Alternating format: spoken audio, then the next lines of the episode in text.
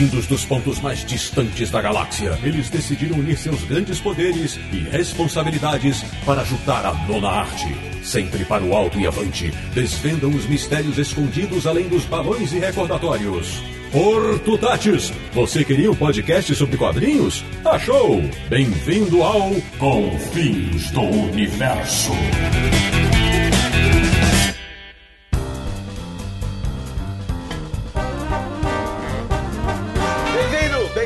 Começando mais uma edição de Confins Universo, o podcast sobre quadrinhos mais biográfico da internet brasileira, que é o podcast do Universo HQ, o site que não tem uma, mas tem várias histórias de vida. www.universohq.com E o programa de hoje tem pouquíssima ficção. Eu sou o Sidney Guzman, falo de São Paulo e adoro quando eu leio um quadrinho e me pego perguntando: e se fosse comigo? De Petrópolis, no Rio de Janeiro, ele que, assim como o mestre Will Eisner, adora levar a vida em quadrinhos. Samir Naliato. Porque hoje é dia de falar de história real. Da República de Ipiranga, em São Paulo, ele que comprou o álbum Pílulas Azuis pensando que se tratava de outro tema. Marcelo Naranjo. Esse capítulo, inclusive, vai estar nas Memórias do Naranjo, uma autobiografia em quadrinhos. Tem uns 20 anos numa livraria perto de você. Da maravilhosa Natal, no Rio Grande do Norte, nossa primeira convidada especial Ela que não precisou de máquina do tempo para ver de perto as agruras da Segunda Guerra Mundial. Bastou ler Maus, a história do sobrevivente. Minha amiga Milena Azevedo. Oi, pessoal prazerzaço estar aqui com todos vocês, né, do Universo HQ e informo que às vezes ler quadrinho deixa cicatrizes na gente, viu? Muito bem! E de Pelotas do Rio Grande do Sul, um homem que sabe perfeitamente que a vida das pessoas é composta de muitos retalhos. Bem-vindo, Érico Assis! Essa é a hora que a gente fala aqueles trocadilhos maus. Olha, muito bem, o Érico já chegou no clima. Pois é. Pois bem, meus amigos do Confins do Universo, o programa de hoje é especialíssimo porque vai falar de quadrinhos biográficos e também autobiográficos. E tem muita coisa boa e ruim pra gente comentar. Então, prepare-se porque o papo promete.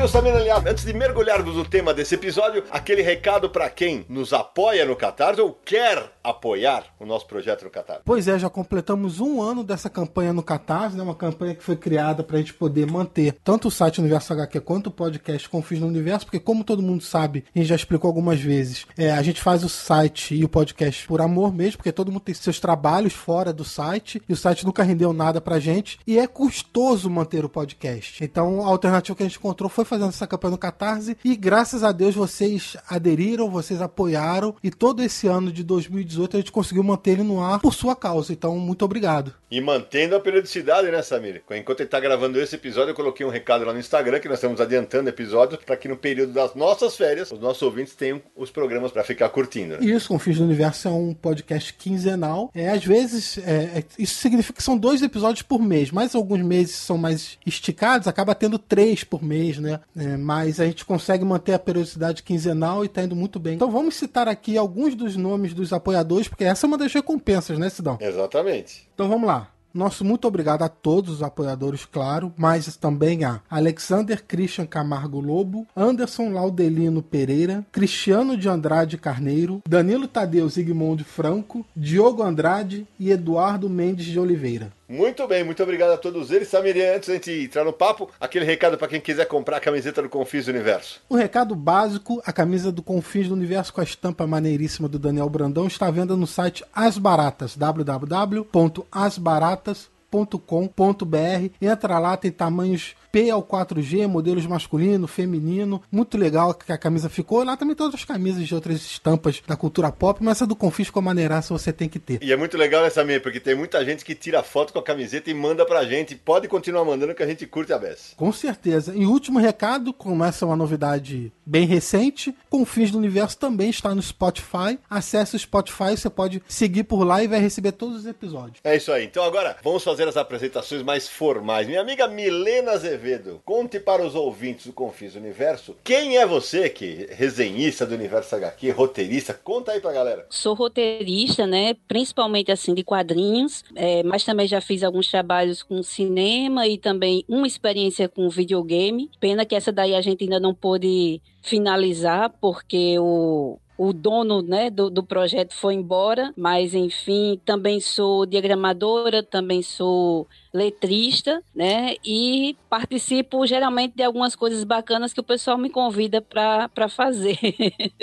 Como tá aqui, né? No podcast. E é resenhista do Universo HQ há bastante tempo. É, final de 2011 você me convidou lá no FIC, não esqueço jamais. Foi uma baita de uma surpresa, né? E eu tô desde o finalzinho de 2011 resenhando para o Universo HQ. E eu achava que era muito mais tempo, olha só. Meu caro Érico Assis, conta aí pra galera que não conhece Érico Assis, quem é você, meu amigo? Bom, primeiro, obrigado pelo convite. Muito legal falar desse tema, né? E participar do Confins, que eu ouço, não, não ouvi todos, vou confessar, mas tenho ouvido todo esse ano, pelo menos tudo que já saiu. Eu sou tradutor de quadrinhos e eu sou há mais tempo jornalista, né, dessa área de quadrinhos. Eu atualmente eu colaboro bastante como resenhista da Folha de São Paulo, escrevo sobre também no blog da Companhia das Letras e como tradutor eu trabalho com várias editoras, né? As últimas coisas que saíram foi o Bonnie, minha coisa favorita é Monstro, nossa, várias coisas pra Vertigo na, Panini, e é isso. Bom, então bora falar de biografias e autobiografias em quadrinhos, que a gente tá sempre procurando pautas interessantes pro Confins do Universo, eu, Samir, Codespot, que hoje não pode participar conosco, Naranjo e tal, e aí tem muita gente que pede pra participar do programa, o Érico mesmo falou assim, ô oh, tio, ele brincou comigo outro dia no WhatsApp, ô oh, tio, quando você vai deixar participar do Confins? Falei, calma que nós vamos achar um tema bacana pra você. Ele já tinha sido convidado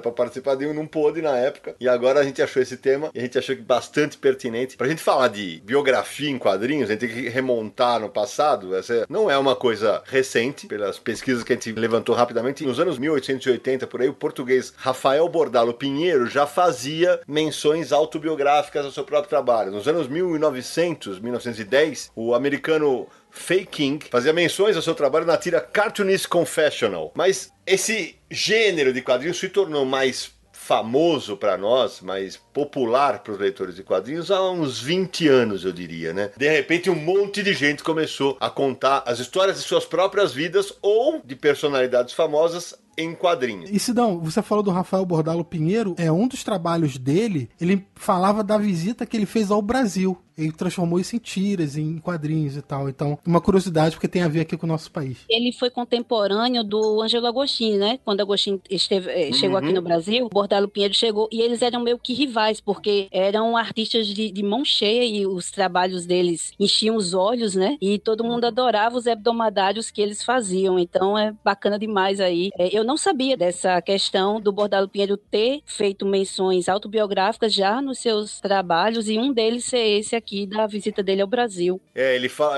É, é, em 1881, ele faz uma. meio que uma reportagem é, gráfica chamada No Lazareto de Lisboa. E ele inclui a si mesmo com o personagem das histórias, entendeu? É ali que ele começa a dar essa beliscada no tema. Mas... E o Ângelo Agostini, que a Milena falou, é, não fez o trabalho autobiográfico, mas ele é considerado o primeiro quadrinista brasileiro, enfim. Sim. Produziu os primeiros quadrinhos brasileiros. Então vale e um dos mundiais também, né? Que tem aquela primeira primeiro trabalho que ele faz, em 1867, que é antes até do Inhoquim, que já tem todas as características do, do quadrinho, né? Ele coloca lá é, a história sequenciada, com uma espécie de calha, e só claro que os, os diálogos e a narração vinham sempre sob a imagem, né? E quando a gente fala de biografia em quadrinhos, Samir, e convidados, na época da caça às bruxas aos quadrinhos nos anos 50, final dos anos 50 e 60 no Brasil, a Ebal, isso é muito bem contado no livro A Guerra dos Gibis, do Gonçalo Júnior, que teve com a gente no programa de quadrinhos eróticos, ela teve uma linha chamada Biografias em Quadrinhos. Ela biografava grandes personalidades, como Cristóvão Colombo, Abraham Lincoln, eh, Henry Ford e vários outros. Qual era o intuito disso? Era, moça, tá vendo como o quadrinho pode ser uma ferramenta boa para o seu filho tal? Eh, então, a, as biografias já, já são um negócio mais comum, mas a gente vai passar por algumas importantes biografias que foram lançadas nos últimos anos, inclusive no Brasil, mas a gente vai ter certamente passear muito mais pelas autobiografias. E o Érico traduziu algumas, né, Érico? Sim, tem algumas retalhos que você mencionou antes, né? Sim, do Craig Thompson. Craig Thompson, traduziu Você é Minha Mãe, que é a continuação do Fan Home, da Alison Bechdel. E o que que o. Ah, também o meu amigo Dahmer. Sim, que saiu esse ano pela Dark Side. Perdão, ano passado. E para você, Érico, é um gênero que te agrada? Uh, agrada tanto uh, quanto for bom. quanto, Uhum. quanto for uma história interessante, né? Como qualquer outro quadrinho. Uma coisa que eu sempre. Sempre que eu penso em biografia, eu lembro uma vez que eu comentei com alguém que estava lendo uma biografia, literatura mesmo, não era quadrinho, e a pessoa me perguntou, tá, mas quantos anos tem essa pessoa? Que- Quantos anos tem esse autor? E era uma autobiografia. Ah, ele tem 35 anos. Eu, tá, por que tu, um cara de 35 anos tá fazendo uma. já tá fazendo autobiografia? E aí, Uhum. quando eu pego os quadrinistas, né, a maioria deles tem muito menos idade do que isso e já fazem autobiografias legais, inclusive. Não, e, é, foi legal esse, esse recorte que o Érico levantou, porque quando a gente fala em autobiografia, e eu sempre bato nessa tecla em qualquer entrevista, análise que eu vou fazer. Qualquer obra em quadrinho vai bater no leitor que está do outro lado do livro de uma maneira diferente. E quando começam as autobiografias, o, o principal ponto de intersecção é, pô, isso aqui tem uma história parecida com a que eu vivi, ou tem algum ponto de admiração por algo que a pessoa não viveu, né? E quando a gente fala, ah, um autor novo fez autobiografia, porque as autobiografias em quadrinhos geralmente narram recortes da vida do cara, não é a vida inteira. É isso que eu ia comentar. Muitas, muitas obras eles pegam algum trecho, alguns poucos anos, ou enfim, contam um episódio da vida dele, não a vida inteira mesmo. Que na verdade isso é um gênero chamado memória, né? Não autobiografia, porque se a gente Muito for bem. pegar a autobiografia em si, ele vai contar, a pessoa tem que contar a vida assim desde o nascimento dela, desde ela criancinha até a idade adulta, né? E aí geralmente o, o que os Estados Unidos têm tem muito isso, é, é- é memórias, né? São são episódios que o pessoal escolhe para narrar, né? Mas a Bem- gente pode bem- chamar de autobiografia mesmo, porque na verdade, né, aqui a gente não tem tanta distinção assim, só se fosse muito assim, isso, isso é ser muito chiitazinho, assim, botar um, um, um- Como é compartimentalizar, botar em gênero, assim. Mas se a gente for pegar ao pé da letra mesmo, seriam memórias, né? É, se a gente for ao pé da letra, a autobiografia não existe, porque você só pode contar toda a tua vida depois de morto. É, Boa.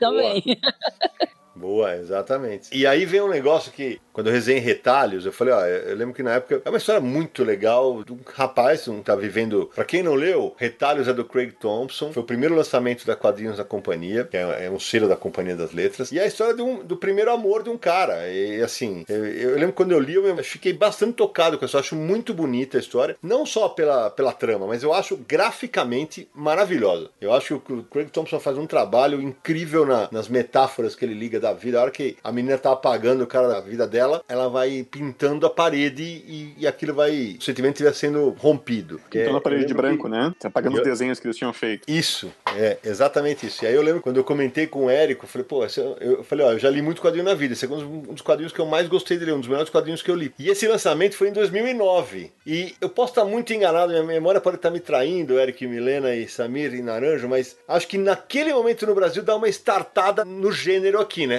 Hum, tem maus, né? Não, é verdade, mas assim, mas é que passa a ser algo mais frequente, né? De uma publicação constante, né? Que você tá É, exatamente. Antes a Conrad lançou o Fan Home, É o que eu ia mencionar Isso. também. né? né? Fan Home que acaba de ser relançado no Brasil pela Todavia. É, E antes disso ainda, a editora Abril publicou No Coração da Tempestade, do Will Eisner. E isso foi, inclusive, eu lembrei porque foi o meu primeiro quadrinho, no caso não é biografia, é autobiografia, mas foi o primeiro quadrinho autobiografia que eu li. Eu encontrei numa banca de jornal, aquela edição em capa dura vermelha, e eu comprei, então por isso que eu tô lembrando dela agora. Eu acho que a minha primeira experiência também com autobiografia foi essa do Eisner. E foi uma É. surpresa de ler aquilo, na, encontrar na banca, assim. Exatamente. E, era um e eu bem diferente pra mim na época. É, e eu ainda, foi, ainda vi o seguinte: o meu tinha uma propaganda, eu só não vou lembrar em qual das revistas da Abril, falando sobre. Era uma, uma compra, era como se fosse uma. Não vou dizer assinatura, mas a gente comprava. eu não- lembro especificamente como foi, porque ele é de 97, foi lançado em 97. Eu sei que o meu tá autografado e é o número 381 de um total de Isso. mil exemplares. Né? É, E, É. e caramba, também acho que foi uma das minhas primeiras é, experiências também com autobiografia. Que É. o Eisner diz que começou sendo, ele queria fazer uma história fictícia sobre um judeu que viveu nos Estados Unidos antes de começar, né, pré-Segunda Guerra Mundial. E aí, quando ele foi ver, ele estava fazendo uma autobiografia disfarçada. E não É, como fugir disso, né? É, essa edição, na verdade, Abril lançou de duas maneiras. Primeiro com uma minissérie em duas partes, Uhum. é, e depois reuniu numa edição em capa dura, que é essa capa vermelha que eu falei. Lançaram no mesmo ano. E o título se chamava No Coração da Tempestade. E quando a Companhia das Letras relançou, colocou Ao Coração da Tempestade. Já que vocês citaram o Eisner, vale lembrar que o Eisner fez muita coisa autobiográfica, né? É, no Coração da Tempestade tem material dele, O Sonhador é, tem material dele, O Contrato com Deus tem coisa dele. É, o último dia, né, no Vietnã, também ele vai contar um pouquinho do período que ele trabalhou lá fazendo as cartilhas, né, para os, os, soldados. Pois é, eu fui justamente pesquisar agora o que, que era a primeira do Eisner. O Sonhador é antes do Coração da Tempestade. É e o Sonhador, ele se disfarça, né? Ele disfarça É. todos os personagens, na verdade, com outros nomes, né? É exatamente O Coração isso. da Tempestade, eu acho que ele é mais claro em dizer que é, Uhum. É ele mesmo. É, na verdade, nesses trabalhos do Will Eisner, aliás, já deixo aqui a dica para quem ainda não ouviu, a gente fez um episódio especial sobre o Will Eisner de 100 anos, vou colocar o link no post. Mas muitos trabalhos do Eisner, ele coloca coisas da vida dele na história, nem sempre como se fosse ele na história. Ele empresta momentos da vida dele para outros personagens e tal, mas sempre tem alguma coisinha ali autobiográfica que ele insere. Eu tava tentando lembrar aqui qual foi a minha primeira autobiografia, cara. Eu, eu, eu, eu de verdade não consigo lembrar. Eu, possivelmente foi alguma coisa do Eisner ou foi o Maus, cara. Um dos dois. É que Mouse E- foi publicado, inclusive no Brasil, antes disso. de É, pela isso. Brasiliense, né, em dois volumes, né? Maus do Art, pra quem não sabe, Maus do Art Spiegelman, quadrinho que ganhou o prêmio Pulitzer de jornalismo, que conta a história espetacular, a gente pode até aprofundar um pouquinho nela aqui, em que ele conta a história do pai dele, quando foi prisioneiro nos campos de concentração da Alemanha nazista. E a história é tocante. Eu tenho um- uma história especial para contar aqui, porque no final do ano passado eu saí em férias. Eu tenho, eu tenho filhas gêmeas, e uma delas é muito leitora e a outra nem tanto. E a que não é muito leitora virou para mim e falou assim: pai, você tem mouse? Eu falei: tenho, né? Com uma surpresa. Por quê? Uma amiga minha leu e falou que é legal. Queria levar para viagem nos Estados Unidos, eu vou lendo. Eu falei: tá bom. Separei e falei: bom, vamos ver o que vai dar. Ela foi lendo um pouco no avião tal. Eu vi ela, aluguei o carro, vi aquela lendo atrás. Aí na viagem de volta ela terminou. Quando ela chegou, a gente chegou no Brasil, ela chegou e falou assim: ela me devolveu o livro. E eu falei: e aí, filho? Ela falou assim: eu quero casar com esse livro. Que história incrível. Que é isso, pai? Eu falei: então, essa é- ela falou, ela falou: eu gosto dessas histórias de, de coisas que aconteceram mesmo. E agora, por exemplo, ela tá terminando o Fotógrafo, que é um material que saiu pela Conrad, que são, pra quem não conhece, aliás, valia a pena ser reeditado no Brasil, né? Porque narra as andanças de um fotógrafo com os, os médicos da, da ONG Médicos Sem Fronteiras e ele passa uns perrengues impressionantes durante a história. Mas o acho que talvez tenha sido a primeira. e Eu lembro que foi muito um soco no estômago quando eu li, cara, porque foi um... tava acostumado com quadrinho de super-herói, quadrinho... era um negócio realmente impactante. Mal saiu pela primeira vez pela Brasiliense em 87, em- como uma minissérie em duas partes. Foi republicada na década de 90, mas a versão atual que todo mundo encontra aí pra comprar é da Companhia das Letras, né? Reúne as duas edições numa só. Exatamente. Eu Samiri, só para contextualizar, porque eu falei A Vida em Quadrinhos, porque é de um livro que saiu pela Criativo, chamado Life in Pictures, que compila várias obras do Eisner. Infelizmente, com os mesmos problemas de sempre da Criativo, no que tange a, revisão. E o Will Eisner é um material que precisa, que merece ser bem tratado. Aliás, como todo material de quadrinhos merece ser pelo menos bem escrito e bem editado. Então fica para variar o puxão de orelha. Mouse é uma daquelas obras essenciais que todo mundo deveria ter. Sem dúvida. Todo mundo que gosta de quadrinho, então, é assim, obrigatório você ter na sua coleção. É uma história verdadeira, uma história forte, pesada. Conta a história do pai dele que sobreviveu à Segunda Guerra Mundial. Isso, os personagens são antropomorfizados. Então, assim, os judeus são ratos, os nazistas são gatos. Os americanos são Vai. cães, os poloneses são porcos. Bom, tem outros que aparecem menos, né? Mas os principais são esses. E nunca é demais reforçar, como o Sidney falou, foi o primeiro quadrinho vencedor do prêmio Pulitzer, que é o principal prêmio de jornalismo mundial. Aliás, é, falando sobre mouse, então deixa eu falar sobre mouse, que é o seguinte: eu já comprei, fora a, a primeira edição da Brasiliense que eu tinha, eu já comprei três ou quatro vezes mouse. Por quê? Porque é presente. Eu acho que você dar mouse de presente pra uma pessoa é ela fazer ela se apaixonar de cara pelas histórias em quadrinhos, pra quem não acompanha, né? Ah, a história, como o Samir falou, é espetacular, é, é- é profunda, é tensa, é verdadeira e é sincera, porque o que me incomodou muito nesse quadrinho, pegou pra mim, foi não só todo o sofrimento pelo qual o personagem principal passa, mas ao fim de tudo, ele se mostra uma- pessoa, uma pessoa difícil, uma pessoa preconceituosa, mesmo com tudo que ele É, passou, né? Então aquilo O incomoda pai, ali né? aquilo Não lá. o filho. É o, é o pai. Eu acho incrível isso, né? Porque o, o Spiegelman expõe o pai dele, porque ele mostra tudo que ele passou na mão dos alemães e tal, e no fim o pai se mostra racista com negros. Né? E é um negócio que choca.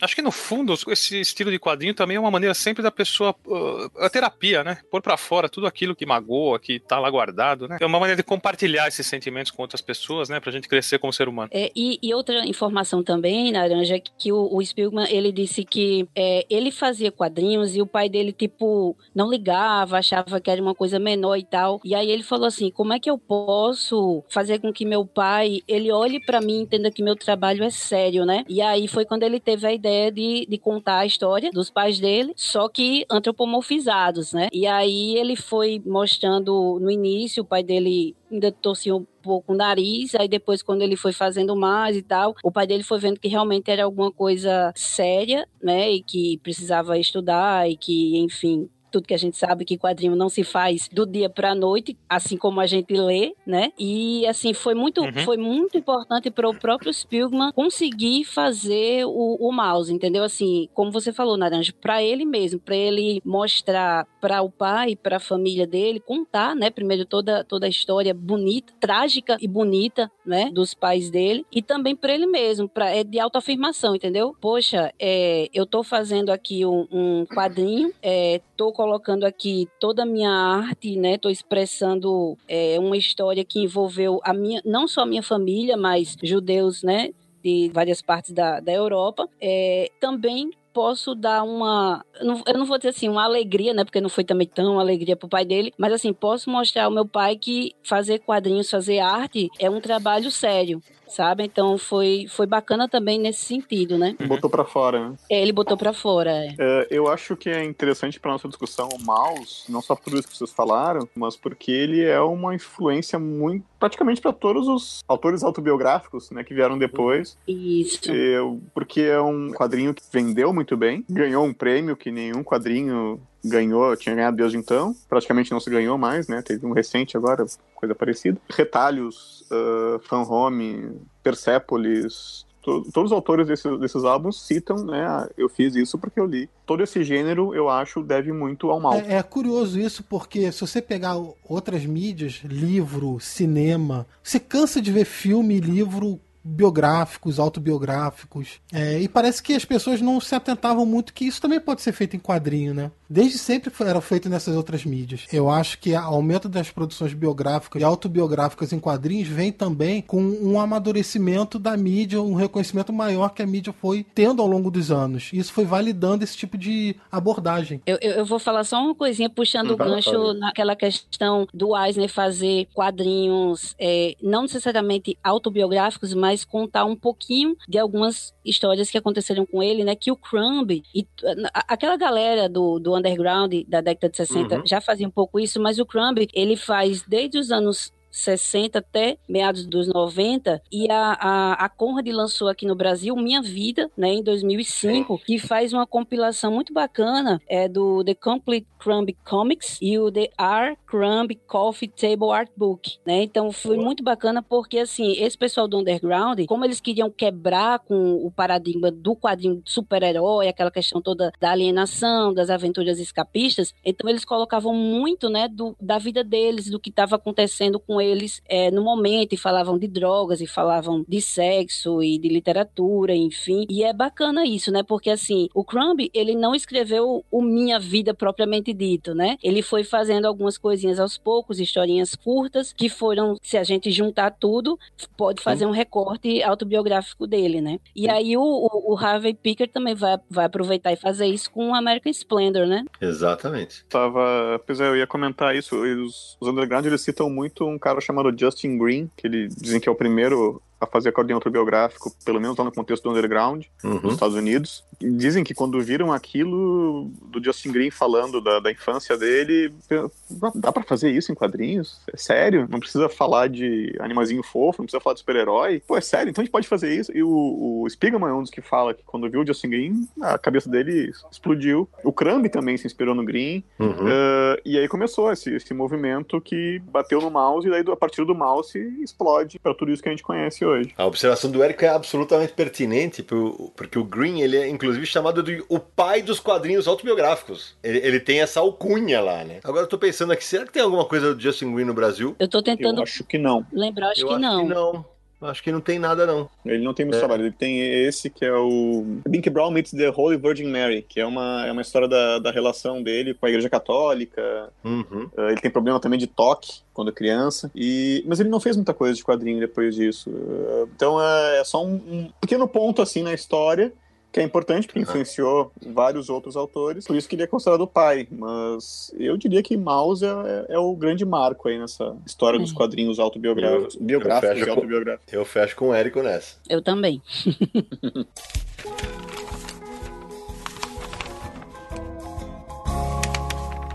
que o Érico falou agora há pouco, que o mouse abriu uma tendência. Cara, a gente hoje, no mercado brasileiro, que não é um mercado tamanho da França, tamanho do Japão, dos Estados Unidos, a gente não passa um ano que não saia, sei lá, 5, 6, 10 quadrinhos autobiográficos. É muita coisa saindo. Inclusive, tem algumas editoras que estão indo por essa vertente, né? Publicando muito material de biografias ou autobiografias. Acho que a campeã atualmente no Brasil, posso estar chutando errado, acho que é a Nemo. É, acredito que sim. A Nemo tem publicado bastante coisa, por exemplo. Começou com o. Oitiverso, né? Lançando a biografia do Johnny Cash e depois a do Cacho, né? Feita, ambas feitas pelo Kleist, né? E aí depois a Nemo agora já en- engatou, assim, tá lançando um bocado. Outra particularidade, assim, é que agora, nesse, a partir dos anos 2000, tem muita memória e autobiografia feita por mulheres, né? Muita mesmo, né? A Milena citou o, o que é um quadrinista alemão que saiu aqui pela Oito Inverso, mas nesse caso é biografia em quadrinhos e não autobiografia, que também, é, é, como falamos, é um gênero que está sendo mais e mais publicado no Brasil. Tem agora, recentemente, praticamente na semana que a gente está gravando esse programa, foi lançada a biografia do Schuster em quadrinhos pela editora Aleph. Eu fiz o, o- o prefácio, a história de Joe Schuster, o artista por trás do Superman. Esse álbum é escrito pelo, pelo Julian Vologe e desenhado pelo Thomas Um italiano. É uma história bem interessante que conta. Geralmente, quando se fala do, do- do Superman, se fala muito do Jerry Siegel. Né, que era o, o roteirista, o Joe Schuster, não é tão lembrado, e aqui é a ótica em cima dele. É muito legal porque, para quem já leu os livros, livros teóricos como Homens do Amanhã, do, do Jones, que, que conta um pouquinho da construção do mercado norte-americano, você vai preencher algumas lacunas. Tem seus momentos de fantasia no livro, sim, é, mas é, é- é muito legal saber, por exemplo, que tem um momento que eu adorei saber que, que o Jerry Siegel odiava o Bob Kane, mas odiava mesmo. Que o Bob Kane é retratado no livro como o filho da puta que ele sempre foi, e que quem estuda o mercado sabe que ele era. É, e ele do Cibic já é mais um negócio mais biográfico, baseado em pesquisa, né? Porque para os nossos ouvintes mais novos, Joe Schuster tá morto já faz algum tempo, mas é, é só para ilustrar que as biografias continuam a sair junto, ao mesmo tempo que também estão saindo as autobiografias. Eu vou citar uma aqui que eu li esse ano, que é Fugir, é, recentemente lançado pela Zarabatana Books, que é, do- que é do Guy Delisle, que já lançou vários quadrinhos pela Zarabatana, ele faz o, ele lançou Shenzhen, Pyongyang, Crônicas Birmanesas, Crônicas de Jerusalém, e nesse livro Fugir, ele retrata um acontecimento que aconteceu na vida de um cara que o cara cuidava da parte financeira de uma ONG, da Médicos Sem Fronteira, né, Érico? É isso, né? Isso.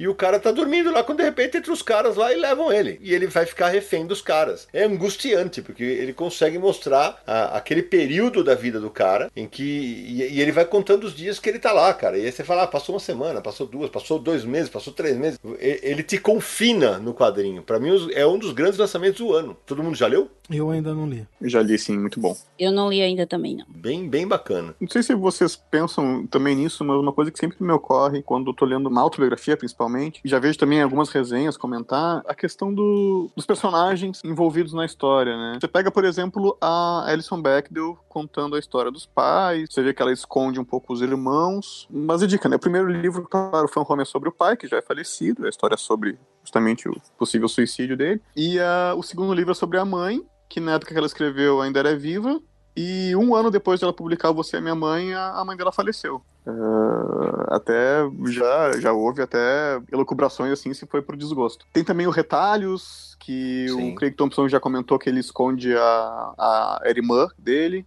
Ela não, simplesmente não aparece no álbum. E ele comentou que ele tem uma irmã.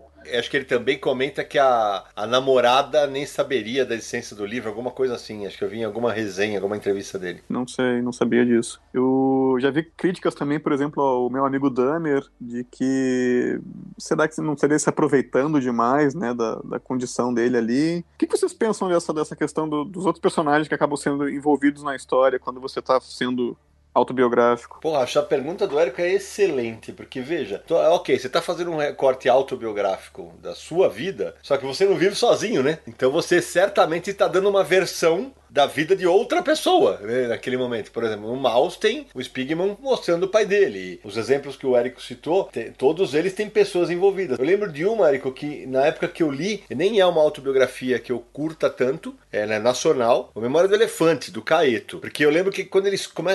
quando eles põem a relação do pai dele e tal, eu falei, caraca, que, que pesado isso, né? É, e eu, eu nunca tive a oportunidade de perguntar ao Caeto como é que foi a reação, por exemplo, do pai com o álbum, se ele viu o álbum. É, tá aí, uma, você acabou de botar uma pulga atrás da, da orelha, da minha orelha aqui, Érico. Vou te contar, né? No segundo do Caeto, 10 anos pro fim do mundo, se eu não me engano é o Sim. nome, é, também ele fala sobre a ex-mulher, né? Eu também, quando eu li aquilo, fi- talvez por ser mais próximo, né? Por ser uma- um brasileiro também, eu fiquei muito chocado e sabia até que ponto deve ser real, claro, a história, né? Dado Uhum. como vende como autobiografia e o quanto isso foi negociado com as outras pessoas retratadas ali. Os sogros também aparecem bastante. Sim. E ele reclama dos sogros, reclama da ex-mulher. Isso fiquei. me chocou um pouco e me, me preocupa, né? Como é que essas pessoas depois lidam com isso. E eu acho que e a preocupação acho que é válida, até no aspecto legal. Sim. Até, sim. até no aspecto legal da coisa. Isso pode render processo. Era o que eu ia falar agora. Pode render, não, rende. Você faz livros, lança livros biográficos, autobiográficos. É muito comum uma pessoa entrar na justiça porque fala que foi retratada de maneira errônea ou que falaram mal quando não foi exatamente aquilo que aconteceu. Acontece demais isso. Verdade. Eu reli o, o Cicatrizes todo do David Small. Sim. é, e aí, assim, porque era uma família onde o silêncio prevalecia, né? Cada um escolhia, achava mais cômodo não desabafar, não falar nada. A mãe que, é, batia os armários com força, às vezes quebra- quebrava prato. O pai desabafava socando o saco de areia. O irmão mais velho tocando bateria. E o, o David Small, que era o caçula, era justamente o que queria perguntar, era o que fazia questionamentos, né? E aí ele vai descobrir bem depois da operação que ele tinha um, um câncer e ele foi, ele assim, e eu fui obrigado a ser silenciado, né? Porque ele fica um tempo sem, sem poder falar. Câncer porque- na garganta, né? é, o câncer na garganta, que aí ele, ele perde a, a tireoide também, né? Enfim, então ele é obrigado a ser silenciado. E aí a gente vê, assim, uma dor, uma raiva muito grande que ele tinha com a mãe. E ele faz esse, esse quadrinho, claro, é, depois que a mãe dele faleceu e tal, mas eu fiquei pensando, será que se a mãe dele tivesse viva não teria complicação? Porque ele expõe uma questão, uma relação lésbica que ela tinha com uma, com uma amiga eh, de- da família deles, né? A, a esposa do médico amigo da família. E assim, é uma situação que, com certeza, como a mãe era muito reservada e muito austera, eh, se aquilo ali tivesse vindo à tona enquanto ela estava viva, com certeza deve ter sido um baita de um, né? Um, um problema, de um. É, é complicado, Verdade. né? Quando você tem que falar de outras pessoas que estão ao seu redor. É, algumas vezes dá para omitir, mas é, em outras, se você tirar alguma peça, pode ser uma peça-chave para as pessoas entenderem é, os seus problemas ou traumas, ou enfim, como você lida com, com parceiros, né? Parceira, parceiros. É, e se você tira aquele personagem, pode ser que a história ela degringole, falte alguma coisa. É, não deve ser muito fácil para quem está ali é, junto é, do biografado ter é, suas intimidades expostas, porque de alguma forma vai, vai vazar, digamos assim, alguma coisa, né? Acho que a parte mais preocupante dessa história é porque em várias dessas autobiografias é, trazem elementos que a gente não sabe se a outra pessoa estava disposta a contar. Eu vou- o Érico deve lembrar bem que tem um pedaço do Retalhos em que deixa muito sugerido que ele, o Craig Thompson e o, e o irmão teriam sido abusados pelo cara que tomava conta deles. Sim, Isso. isso. Babysitter, né? Exato. Agora, essa história era pública? É, olha que loucura. E eu até me lembro, Sidney, que na, quando ele, ele fez a, a fala dele lá no FIC em 2009, eu acho que alguém perguntou e ele desconversou. Se não me falha a memória, ele desconversou, né?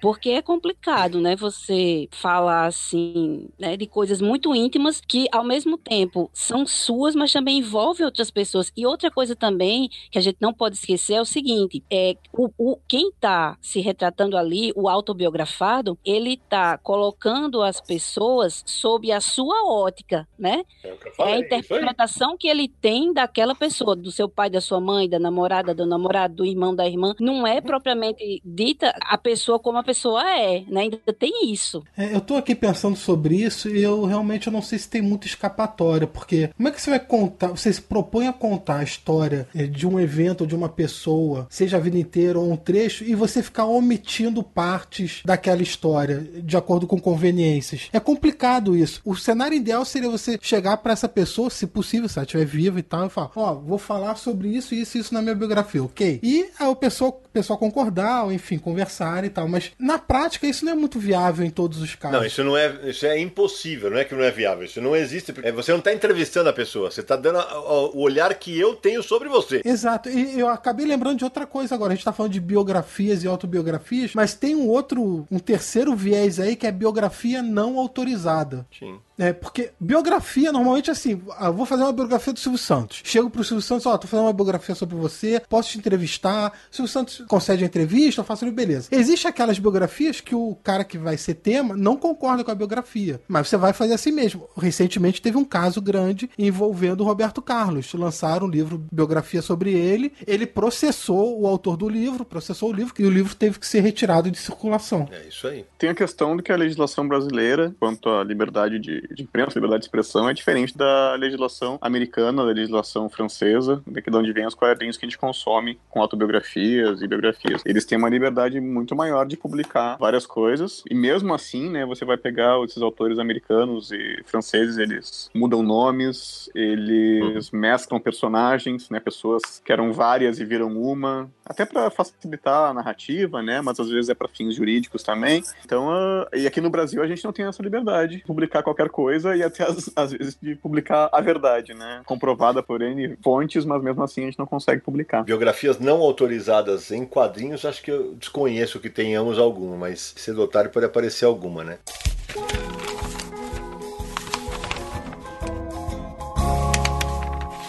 É, retomando o papo das autobiografias que a gente falou agora há pouco, que eu falei que a Nemo talvez seja a editora que mais investe no gênero hoje. Eu lembro que em 2015 a Nemo teve um ano que eles lançaram algumas autobiografias que foram filés completas, né? O Pílulas Azuis, que eu brinquei com o Naranjo no começo do programa, que é do Frederick Peters, né? Uma história absolutamente maravilhosa. Eu fiz o texto da quarta capa, porque essa me fez me perguntar aquilo que eu falei. E se fosse comigo? É a história dele, ele se apaixona por uma mulher, é, a mulher tem um filho, aí quando eles estão avançando na relação, eu falo, preciso te falar, eu sou HIV positivo. Cara, sério, eu, eu não sei o que eu faria. Se, se mesmo apaixonado, se eu ficaria com ela. E esse é, é, o tipo de obra que, naquele ano, ó, teve Pílulas Azuis. Eles lançaram uma metamorfose iraniana do Mananei Astani, que é uma história incrível de um jornalista que cria uma charge usando uma barata, né? E isso ofende uma determinada parte do, do povo turco. Ele é preso, torturado, é um negócio incrível. O, o que eu quero destacar da Nemo, além dela estar tá lançando é, autobiografias, ela está investindo muito em autobiografias de mulheres. Tem o Desconstruindo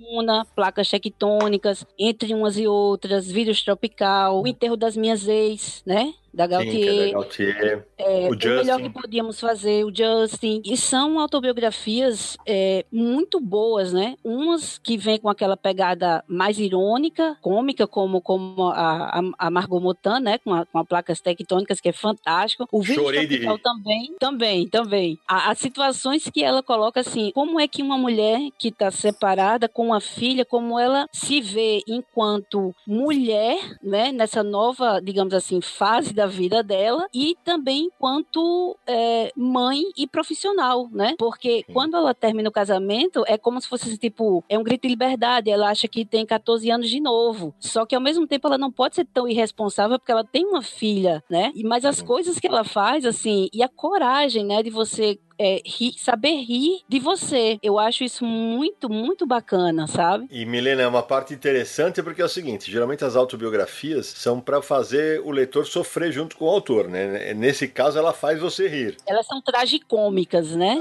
As autobiografias não são tragicômicas, elas geralmente são só trágicas.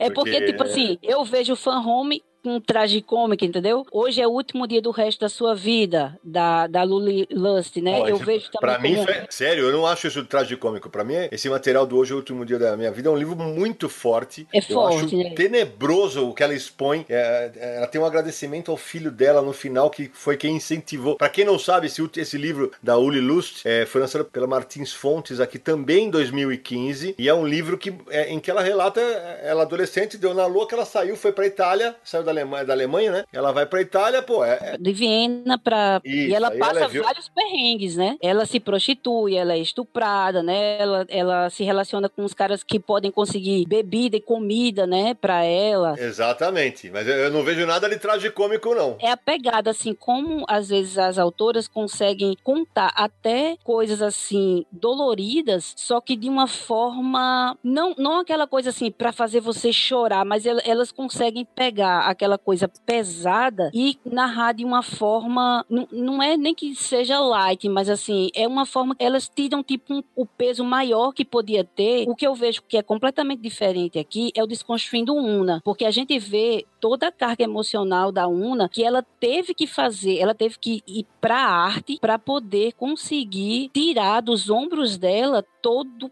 peso e raiva e frustração, né? E o, e o Desconstruindo Una é, é, pesado, é trágico. É como eu vejo também os Cicatrizes, do David Small. E o, tipo assim, ó, entre umas e outras, vídeos tropical, placas tectônicas, eu vejo elas assim, eu coloco tragicômicas, né? Porque são situações pesadas que elas, elas tentam ir por um viés mais, mais light, digamos assim, né? É, do humor. Mas o, o caso do hoje, é o último dia do resto da sua vida, para mim, é o que eu falei. Eu, como leitor homem, homem. Eu não tive essa leitura que foi light, não. Para mim, aquele, é, é, o material é pesadíssimo. É um material que é, eu espero que todo homem que, que leu tenha sido tocado pelo que ela passa, porque é horroroso o que ela passa. Tem um momento que ela tá meio que apaixonadinha e tal. Ela acorda com um cara em cima dela e ela vê, é um, não é o namorado dela, o, cara, o namorado, entre aspas, dela emprestou ela, troca de uma pizza, velho. É. Porra, cara, isso é nojento, isso é asqueroso. Então, para mim, é o que eu falei, para mim tem coisas que só trágicas. Essa é trágica e, eu, eu, acrescentaria na lista que você fez, menina, da, da Nemo, tanto de histórias trágicas e, e, que, feitas por mulheres, também saiu no ano passado um álbum chamado Melhor que Podíamos Fazer, da vietnamita Tibui. É o primeiro quadrinho dela, é, acho que tem muito problema,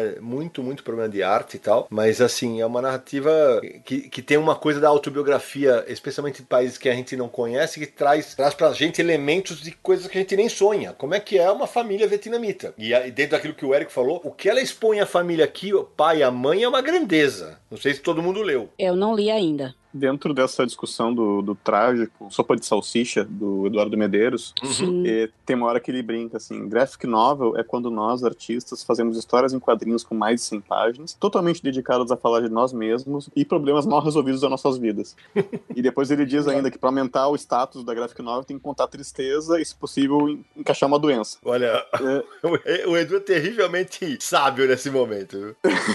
e ele faz justamente isso na, na própria Sopa de Salsicha. Ele fala é, na de tristezas da vida dele, fala de doença e faz uma coisa de mais de 100 páginas também. Um checklistzinho. Aproveitando esse gancho, assim, vocês acham que é mais fácil para um autor falar de si mesmo do que inventar uma história ficcional? Ah, eu acho que é. Eu acho que é mais fácil, porque, cara, é... você contar a sua própria história, acho que o desafio, Érico, passa por você torná-la interessante para os outros, né? Porque Exatamente. aí a gente, pode, a gente pode entrar numa outra vertente. O que tem de autobiografia ruim também é uma grandeza. Aí eu encaixo uma outra pergunta, né? E será que se é mais fácil você contar de si mesmo, será que é o, o mouse não criou um problema porque liberou para todo mundo contar a sua história, seja interessante ou não? Ah, mas aí o, os editores que tem, também tem que ter um pouquinho de mais de critério, né? É, por exemplo, é, agora eu vou caçar polêmica aqui. Tem um livro que a Milena citou que eu acho um livro, o tema poderosíssimo e como quadrinho eu acho muito fraco. É o Desconstruindo Una. Eu acho que como quadrinho é muito ruim. A diagramação, a, a disposição de texto e tal, a forma. Claro que o conteúdo é espetacular, mas a forma eu acho muito fraca. Eu não sei se tem a ver com que o,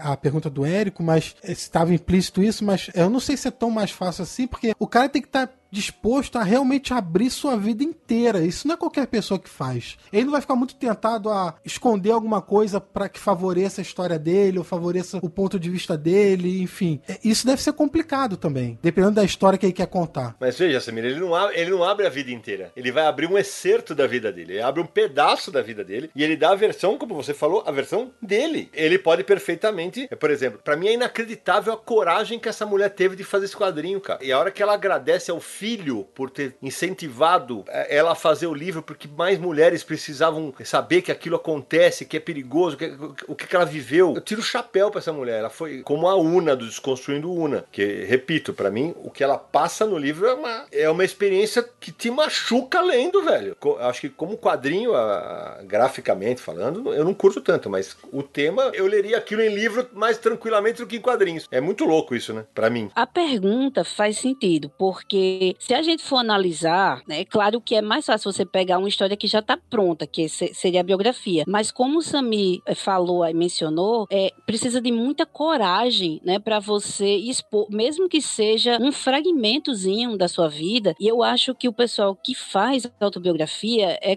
porque tem alguma coisa que, sabe, é alguma coisa que precisa se resolver ou cicatrizar, ou assim, ou relação de pai e mãe que precisa, sabe? Olha, agora que eu entendi como meu pai pai, é, por que que meu pai agia assim? Por que que a minha mãe agia assim? Então eu vou ter que contar a história deles comigo ali no meio para tentar fazer uma, uma autoanálise, certo? E sei lá, tipo, perdoá-los por algum comportamento mais ou desleixado, ou às vezes muito autoritário, né? Assim, eu acho que é tipo fazer as pazes, sabe? Com você mesmo e com a sua família ou com outros que estão ali ao seu redor, que em algum momento ou você fez mal ou lhe fizeram mal, mas tem que ter uma coragem assim tremenda, porque não é fácil, né? Você expor a sua vida e principalmente fatos assim espinhosos, né? Quando eu fiz a pergunta, né, se é mais fácil fazer uma, uma autobiografia do que uma história ficcional. Tá pensando nesses prós e contras, justamente, da, da coragem de você contar a tua história, né, e da vantagem de você conhecer muito bem aquela história. Mas só que, uh, contrapondo só um, um pontinho do que a, da Camilena falou, né, ela disse que a história tá pronta. Justamente por tudo que tu comentou depois de dizer isso, a história não tá pronta. Você tem que montar Concordo. a tua própria história, né, é, quando você é, vai pronta contar. que eu quis dizer assim, você já, você já sabe o que Conhece. aconteceu, né, digamos assim.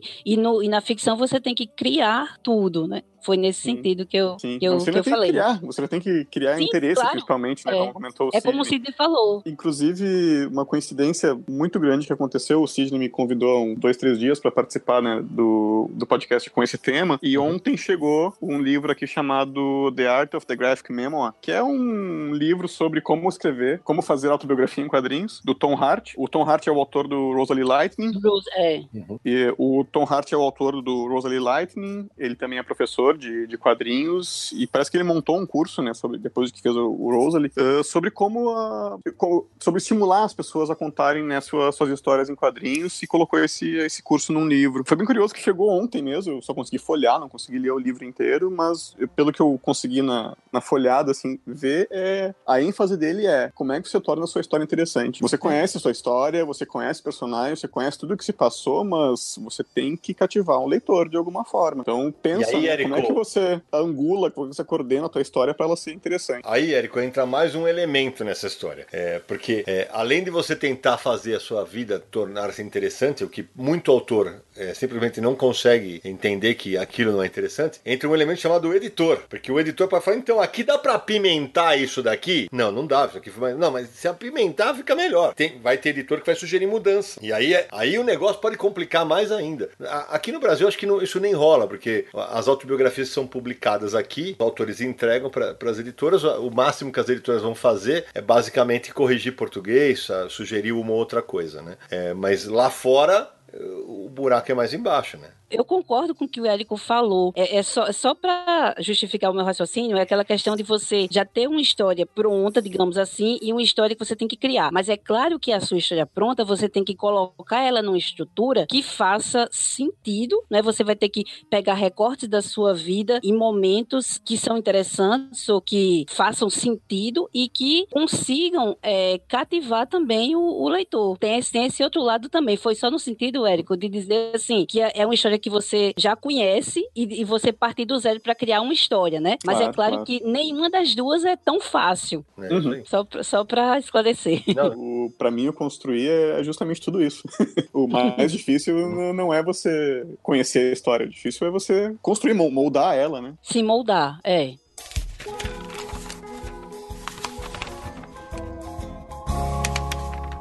Outra editora também que tem publicado quadrinhos biográficos ou autobiográficos é a Veneta, né? A Veneta tem publicado alguns materiais aí recentemente. Inclusive tem, tem tido tantos, tantas publicações de biografia em quadrinhos que no Brasil saiu um período aí de um ano, duas biografias em quadrinhos da Billie Holiday, por exemplo. Verdade. Mas a da Mino eu acho muito superior, cara. A Mino lançou do José Munhoz e do Carlos Sampaio, é, que, puto, o material é, apesar de curto, já tinha lido edição portuguesa, é, acho uma história poderosíssima, cara. Acho muito, muito boa, realmente muito boa. Apesar de ser uma biografia não, não linear, não, não Exato. te informa muito, né? Mas te dá um, ah, o espírito da, da Billie Holiday. Exato, e, é- e, e também é dentro daquele recorte que a gente falou agora há pouco, né, Nico? Porque assim, é, que, ah, o jornalista vai lá e faz uma matéria, né? É, é outra pegada, né? E sobre esse assunto, né, do uh, que vocês estão, que a gente tá falando, e sobre as diferenças, inclusive de biográficos para não biográficos,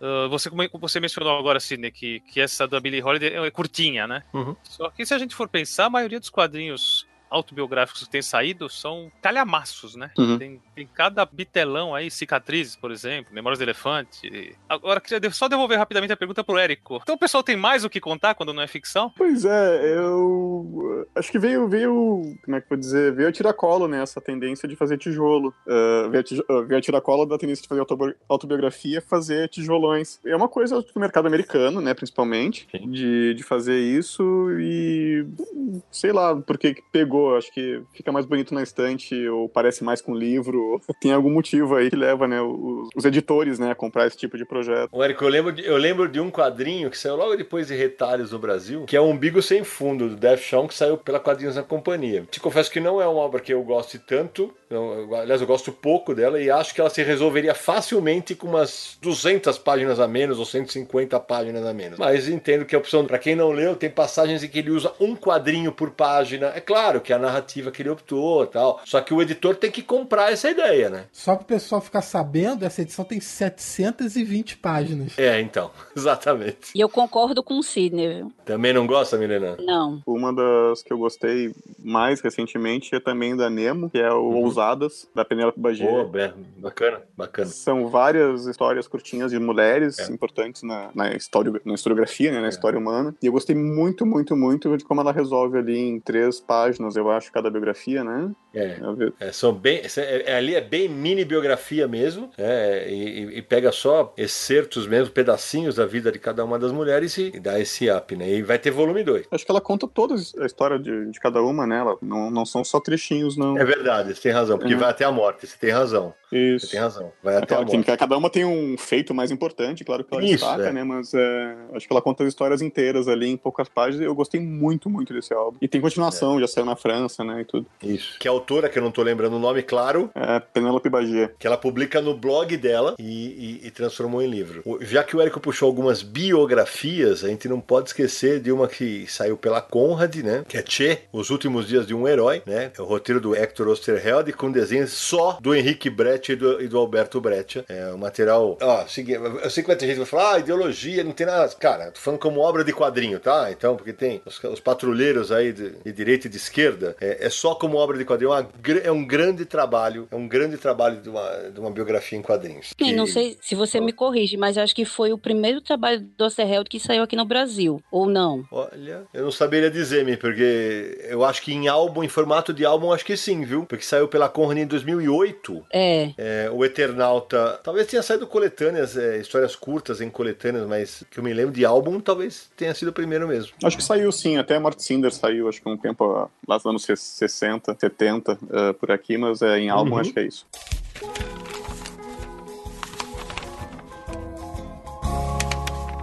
Não, que a gente tava falando da, da Bagier, que é francesa, e eu acho que a autobiografia mais importante que tá saindo, na verdade, agora, é o Árabe do Futuro. Ótima lembrança. É um campeão de vendas na França, uhum. não só mercado de quadrinhos, né? É muito lida lá por, por todo mundo, que trata do, da infância do autor. Ele é francês, de pai sírio, isso, e mãe francesa. E mãe francesa, né? E eles vão, se mudam pra, pra Síria quando ele é criança. E acho que acabou de sair o quarto volume na França, em que ele revela umas coisas bem sérias sobre o pai dele. E tá, Uau. deve ser no Brasil em breve. E eu, eu, eu, eu marco isso porque ele deu muita entrevista durante o lançamento dos outros três, né? E sempre falou que tem alguma coisa grande para contar e ninguém conseguia localizar. Claro que são histórias reais, né? Mas ninguém conseguia identificar o que, que tinha acontecido com os pais dele. E agora, nesse quarto volume, eu sei que causou algum rebuliço lá. Deve sair por aqui, e é... tem saído bem rápido. É, porque aqui no Brasil que tá lançando é intrínseca, né? Eu lembro que o segundo livro me deu um nó no estômago, para falar a verdade, porque uma sequência de uma morte na família que é que é, é, é, de chorar, cara. É de chorar, porque, especialmente para leitoras mulheres, é muito pesado, porque é uma sociedade absolutamente machista, né? Que é mostrada lá, mas machista, machista mesmo no, no talo, assim, um negócio assombroso. E que e é, é uma realidade que a gente não, não tá acostumado. A gente sabe que tem machismo no Brasil. É um machismo neolítico, né? Exatamente. Acho que você matou bem. A charada é essa aí. É exatamente isso. É, e, e, é muito forte. E o engraçado é que ele tem um traço fofinho, né? Sim, sim. Ele é, ele é, ele é, muito bom, né? Ironista. Eu acho excelente, né? O trabalho. Eu não conheço, né? O resto do trabalho dele. Conheço só de, de nome, assim, o Satuf, mas eu gosto muito do Árabe do Futuro. E esse terceiro volume acho que foi o mais divertido de todos. E quero ler o quarto logo. É, esse, é, esse é um material realmente bacana. E, e puxando para o tema das biografias, em, em junho de 2016, a Veneta lançou um álbum muito poderoso que é Carolina, escrito pela Silene Barbosa com arte do João Pinheiro. Eu, eu quero completar, eu quero falar do João Pinheiro porque ele fez duas biografias de dois ícones da literatura beat, né? Ele fez o Kerouac, vírgula, lançado Isso. pela Devi em 2011, que tá belíssimo, né? E fez a, a biografia do Burroughs, lançado pela Veneta em 2015. 2015, é? Ou é 2016? É, e aí, assim, eu, eu acho muito bacana porque eu, eu conversei um pouquinho com o João, né? E, e eu, eu fiz a resenha do, do Kerouac para o Universo HQ, o Kerouac, vírgula, né? E eu conversei um pouquinho com ele, e aí ele me falou, assim, que ele tem um fascínio pelos beats, né? Pela literatura beat, pela geração beat, e eu achei muito bacana a forma como ele escolheu, como ele é extremamente, foi extremamente expressivo no, no Kerouac, vírgula, e como ele deu umas brincadas lá no Boros. Ele tem uma, uma hora que ele pega, ele insere como se fosse um fliperama. Ele, ele viajou, entendeu? No, no Boros de uma forma muito bacana, sabe? Só não gostei muito da capa, né? Do, do Burroughs, mas a forma como ele, ele pegou a, o jeito que o Burroughs escrevia e conseguiu brincar brincar com aquilo ali foi muito massa, sabe? Então, é um autor que, não vou dizer que ele está se especializando em fazer biografias, né? Porque ele, mas ele, as duas biografias que ele fez do, da geração Beat, né? Dois ícones da geração Beat, assim, foram, para mim, né? Foram fantásticas. Eu, eu gosto bastante desses dois autores e achei muito massa. E outra, pegando carona também no, nos Beats, é o The Beats Graphic Novel, que foi lançada pela Bem Virar, né? E em 2009, onde eles fazem um recortezinho de cada, de cada um deles pegam Kerouac, Boros, meu Deus, acho que o Ferlinghetti não. Bom, enfim, eles pegam vários e é, a, autores icônicos e pegam alguns que não são, não foram tão grandes assim, e eles, é, eles colocam recortes da vida desses, desses autores e de algumas mulheres também, né? Isso aqui é massa, porque às vezes a gente só vê falar dos homens da geração Beat e não sabe que também algumas mulheres é, estiveram presentes e se fizeram ouvir, enfim. Opa, Ginsberg, né? Me lembrei aqui do a tríade, né? Que é Kerouac, Burrow e, e, o Ginsberg. E uhum. assim, é, é muito bacana. Uh, ia citar. Material aqui no, no Brasil, né? Eu ia puxar esse, eu traduzi.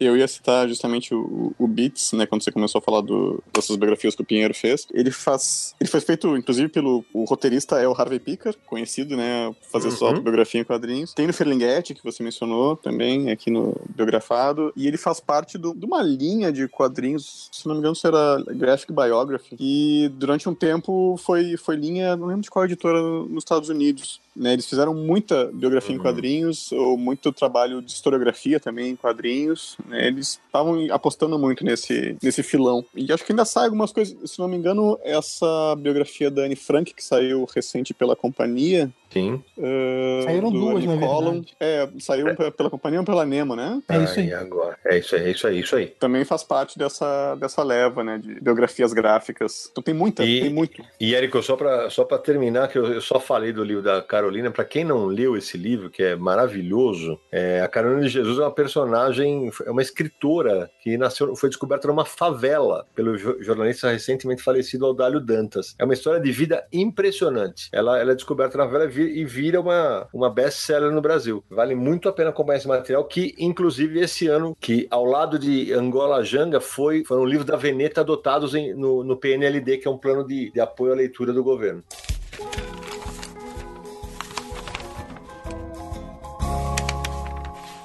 Se a gente pega o Pílulas Azuis, né, que entra tipo numa categoria de autobiografia romântica, eu queria lembrar do Chester Brown e da revolução, digamos assim, que ele fez com o Pagando por Sexo, né, que foi lançado aqui no Brasil em, em 2012 pela Martins Fontes. E quando a gente falou de, de coragem para expor sua vida, o, o Chester Brown já tinha tido uma certa, um certo despudoramento quando ele lançou a Playboy, né? A Playboy, pela Conrad de 2001. Pela Conrad, é.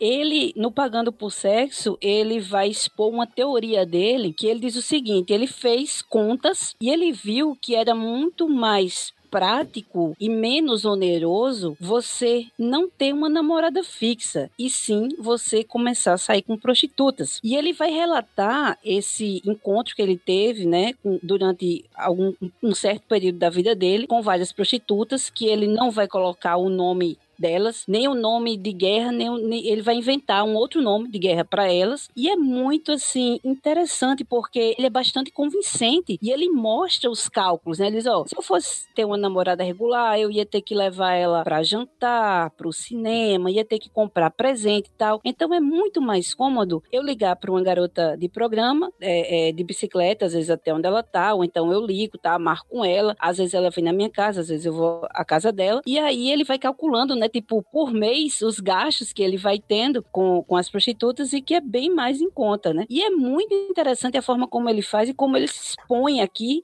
e como ele conversa com um amigo dele, contando, né? é, relatando ah, essas, digamos, experiências que ele tem, né? Eles, ó, num mês eu posso conhecer, tipo, uma garota assim assada, outra garota assim assada, então eu vou conseguindo é, conhecer várias garotas, tenho até conversas com ela, tal, sobre a vida delas, falo um pouquinho sobre a minha vida, mas eu não tenho necessariamente um relacionamento que eu, assim, tenha que, tipo, ficar com aquela dali um mês ou dois meses. Não, eu posso revezar, mas ao mesmo tempo não me impede de ter uma certa aproximação maior com algumas delas? E é interessante, só que foi bastante criticado aqui no Brasil, pessoal, né, que com aquele pudor, né? Não, não pode e tal, aquela coisa. Eu lembro que teve uma, uma comoção grande, teve gente que quis boicotar o livro e tal. E a Bobagem. introdução é do, é do Crumb, né? É do Robert Crumb. E sim, e depois ele, ele tem assim, uma lista de apêndices bem grande, onde ele vai falar sobre a prostituição no Canadá, as leis da, de prostituição, é, quando é que re- realmente a polícia pode prender você, né? Assim, é, é, é, é bem interessante e é didático Foi legal, também. foi legal você citar isso aí, Milena, porque tinha muita gente, quando você falou que tem um apêndice, os caras acharam que ia ser os telefones das garotas de programa, mas não tem e elas são do Canadá, então fiquem tranquilos, não, não tem. É, e, quanto ao, e quanto ao outro trabalho que foi citado do Chester Brown, que é a Playboy, que eu falei, saiu pela Conrad em 2001, realmente ele se mostra um cara muito corajoso, porque ele se mostrava o punheteiro, falar o português, claro, é o onanista, né, pra ficar bonito. É, o onanista, exatamente. É, porque tem momentos ali, porque narra a relação dele com a revista Playboy, no, no- naquele cenário mais conservador tal, e que era um negócio de ler as escondidas. Ler, ler não, de ficar vendo as mulheres as, as escondidas tal. Pra quem depois tiver curiosidade de ver a capa,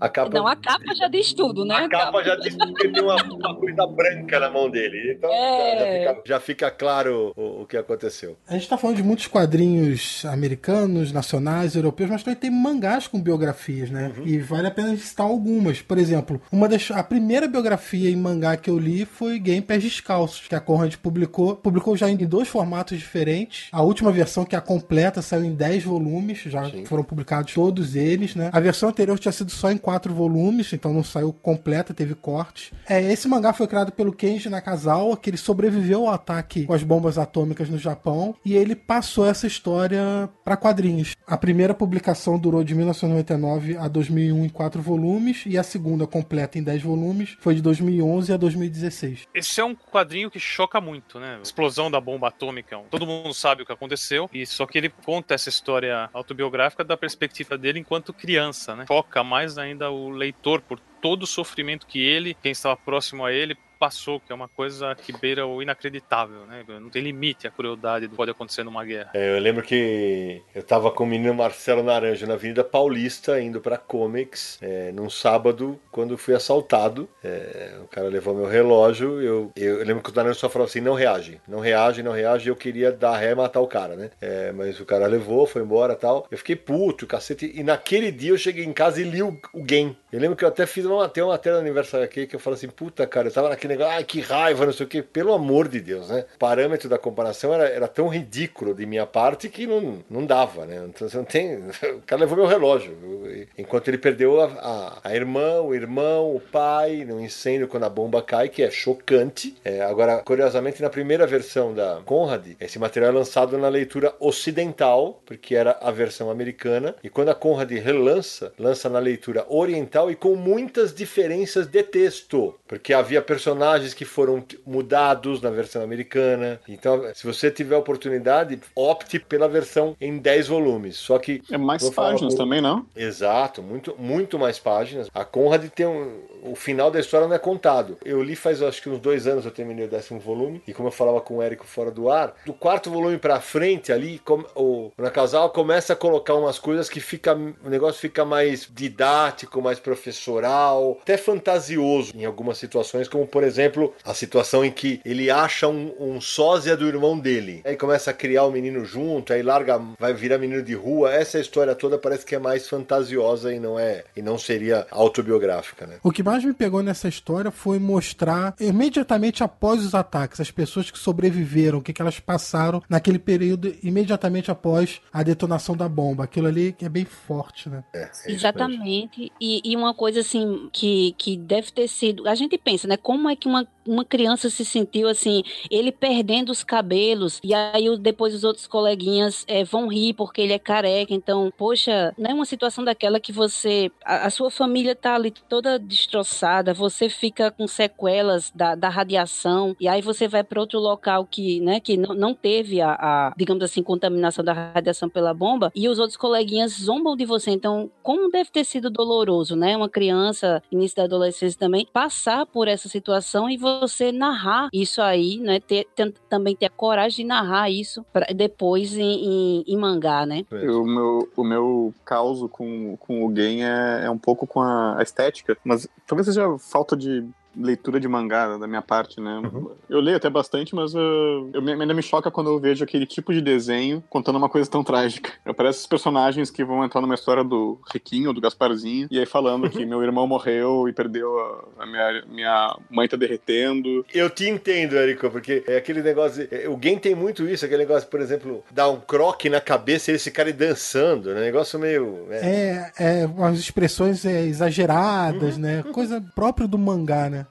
Tem uma biografia do Hitler pelo Shigeru Mizuki, também acho que não saiu no Brasil, mas é, é bem famosa. E eu também não consegui entrar assim na história porque é, o desenho é muito de desenho cômico, assim, desenho de humor, e ele tá contando ali a história do Terceiro Reich. e eu não, não, não, consigo entrar na história por conta disso. No game, claro, como é, é, mais longo, eu até consegui, né? Eu li a versão lá dos quatro volumes, nunca li a dos dez. Consegui entrar, mas ainda assim é, é uma história, putz, é Turma da Mônica no meio da, de Hiroshima.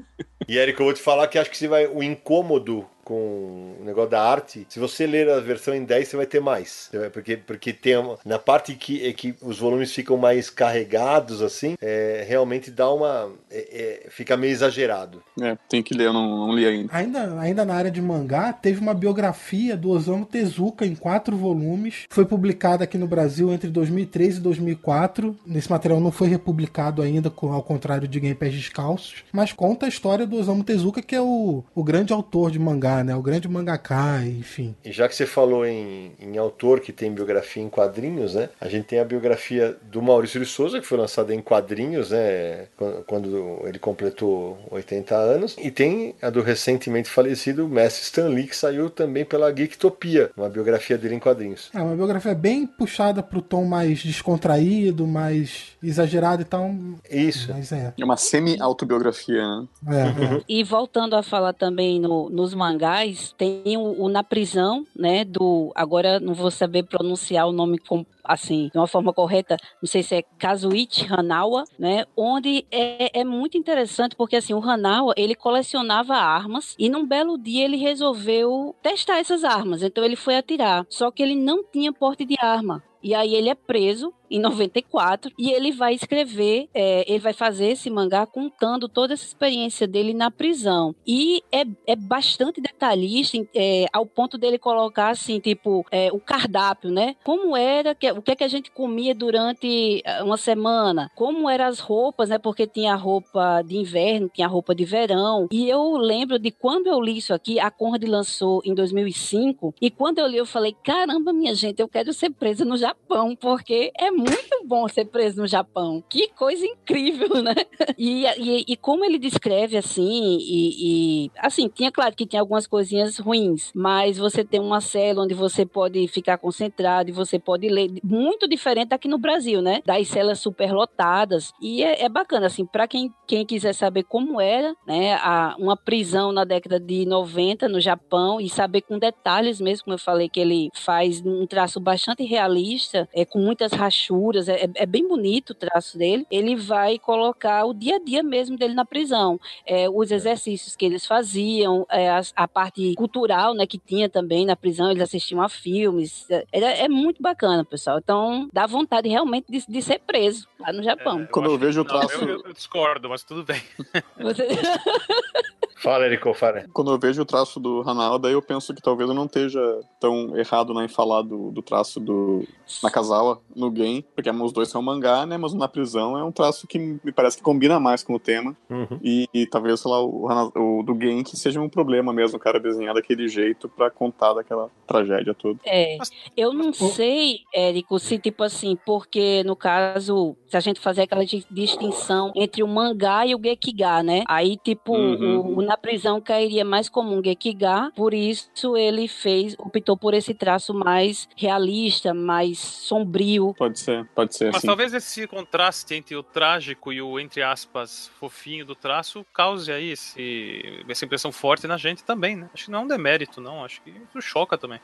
É, sim, pode ser a intenção. Uhum. Ainda falando de mangá, em 2015, a Tambor Digital, em parceria com a Case Editorial, lançou duas biografias em mangá. Uma sobre o 14 Dalai Lama e outra sobre Gandhi. Também é bom a gente citar aqui um para mim um dos, um dos, maiores gênios aí que eu conheci nos últimos tempos do, como autor de quadrinhos, que é o, espanhol Paco Roca. Tive, tive acesso ao material Rugas, eu li o, a edição de Portugal, e a Devir acabou posteriormente lançando por aqui, na qual ele toma por base a história do pai dele, que acabou sofrendo Alzheimer, né? E eles são obrigados a, a levá-lo para um, um, asilo, né? Uma casa de repouso. É, é, é muito triste. Isso aí é triste, porque nessa casa ele, ele tem, já começa a ter os lapsos, né? Esquecer as coisas, e essa casa tem dois andares. E o objetivo de quem está no andar de baixo é não ir para o andar de cima. E ali já são os casos perdidos, não, não tem mais o que fazer, né? Seria, vamos dizer que seria um tratamento especial para a pessoa que já está no fim da vida mesmo. E a história vai andando, andando, e aos poucos começam, traço começam a se apagar os rostos das pessoas. É um negócio. A própria capa, né? A própria a capa é muito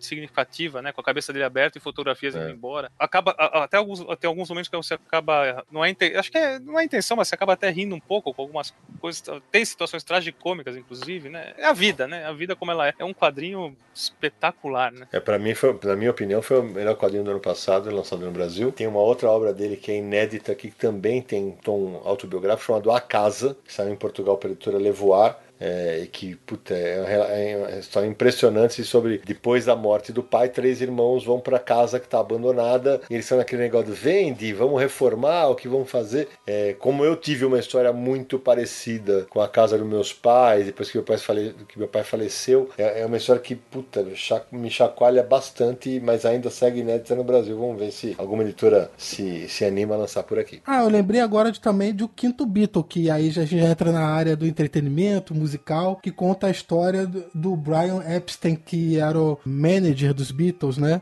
E conta a história da perspectiva dele, de, como foi aquela época. A obra é de Vivek Tuari, Andrew Robinson e Kyle Baker. Foi publicada no Brasil em 2014 pela editora Aleph. Inclusive, a gente sorteou uma edição dessas recentemente para os nossos apoiadores. Acabei de lembrar de uma, de uma autobiografia que saiu no ano passado, também pela Nemo, do francês Fabien Tomé, que é Não Era Você Que Eu Esperava, um quadrinho realmente muito bonito, em que o, o Fabien conta da gravidez da esposa, que é brasileira. Eles moraram muito tempo na, em João Pessoa, na Paraíba, e aquele negócio de estar tá curtindo a gravidez, tal, tal, tal e, e, a criança nasce com síndrome de Down. Ele é absolutamente transparente ao relatar essa relação, é, primeiro do medo de saber que, ah, o que vai ser da, da nossa vida, o que vai ser da vida da criança, não sei o quê, e depois o quanto a criança vai conquistando, ele vai se apaixonando, ele vai vendo que o amor não muda. É uma história realmente muito, muito bonita. Vale a pena ser conferida se, se alguém não conferiu. E aproveitando na mesma linha, eu lembrei aqui, só que numa linha mais bem humorada, né? Tem o Flávio Soares, né, que, que faz o, a vida com o Logan, que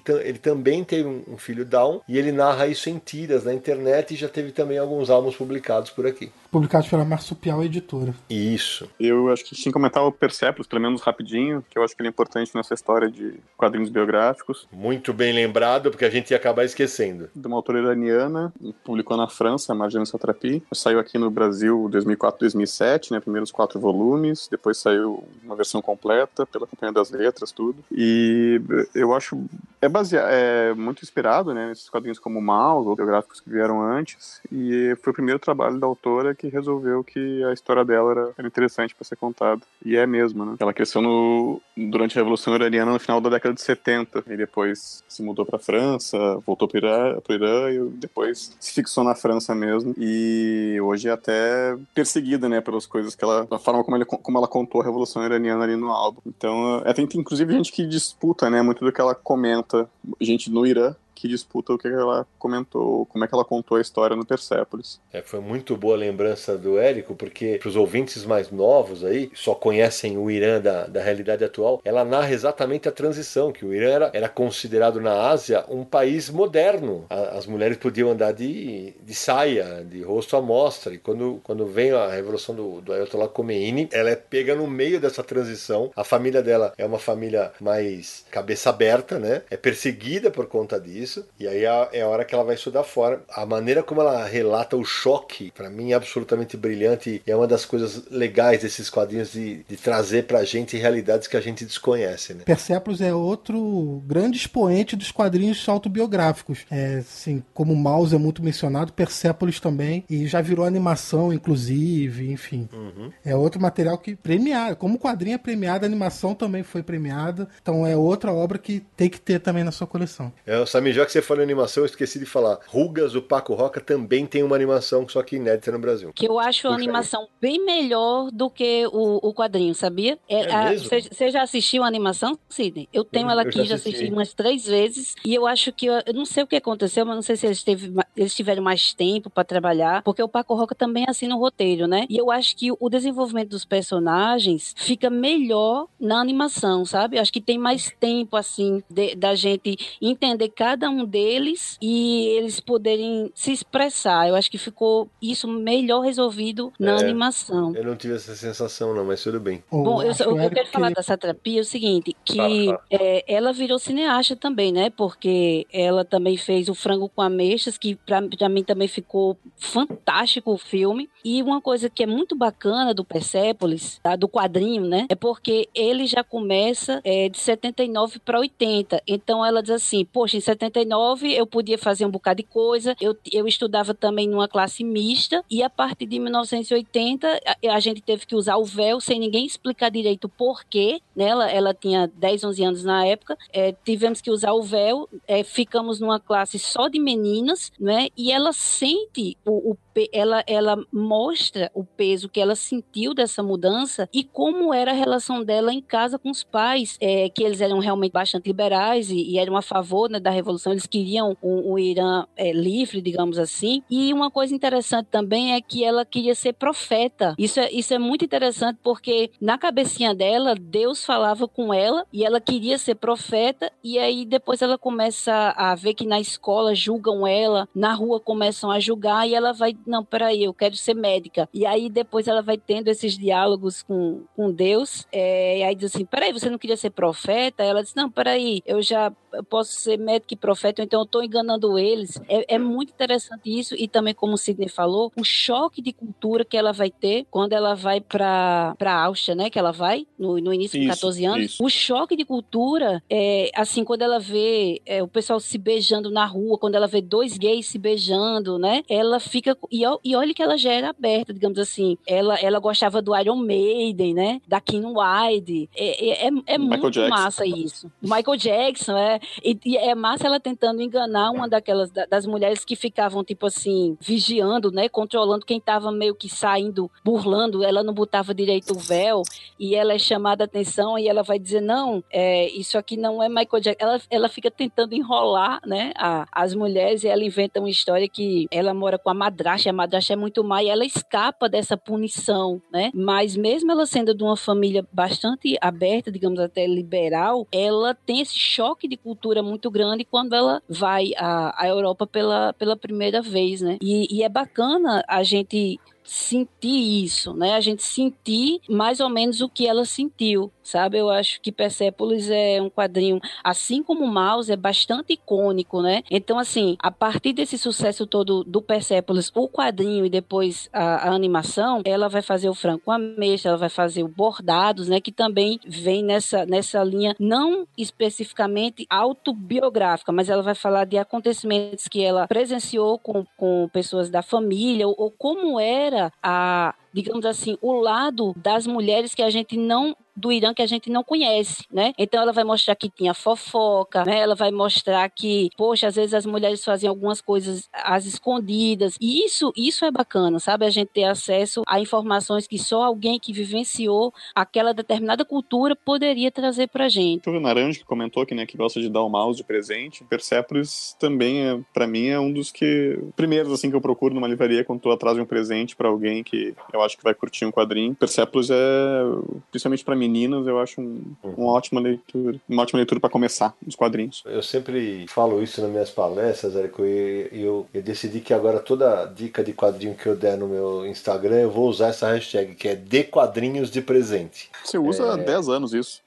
Então, mas, é, mas, é que eu, é, mas é que eu nunca usei a hashtag, agora usarei a hashtag ah, também. E vai oficializar. Exato. E acho que a gente tem que dar quadrinho de presente para justamente como você falou, para quem não é leitor de quadrinho. E, e essas obras pegam o cara que não é leitor de quadrinho e traz para. Ah, o cara descobre, porra, tem quadrinho para mim. É o cara que acha que não tem. Tem, tem um monte. Retalhos é um baita livro. Só saber escolher, né? É isso, exato. Não, é, não, não, vai... não, enfia Reino da Manhã pra, pra pessoa. Exatamente. É. Nessas horas é bom a gente ser mais didático, né? É verdade. tem razão. Ó, lê isso aqui, ó. Lê o Watchmen. Não, não vai dar pra um cara que nunca leu, né? o cara não vai gostar. É. Né?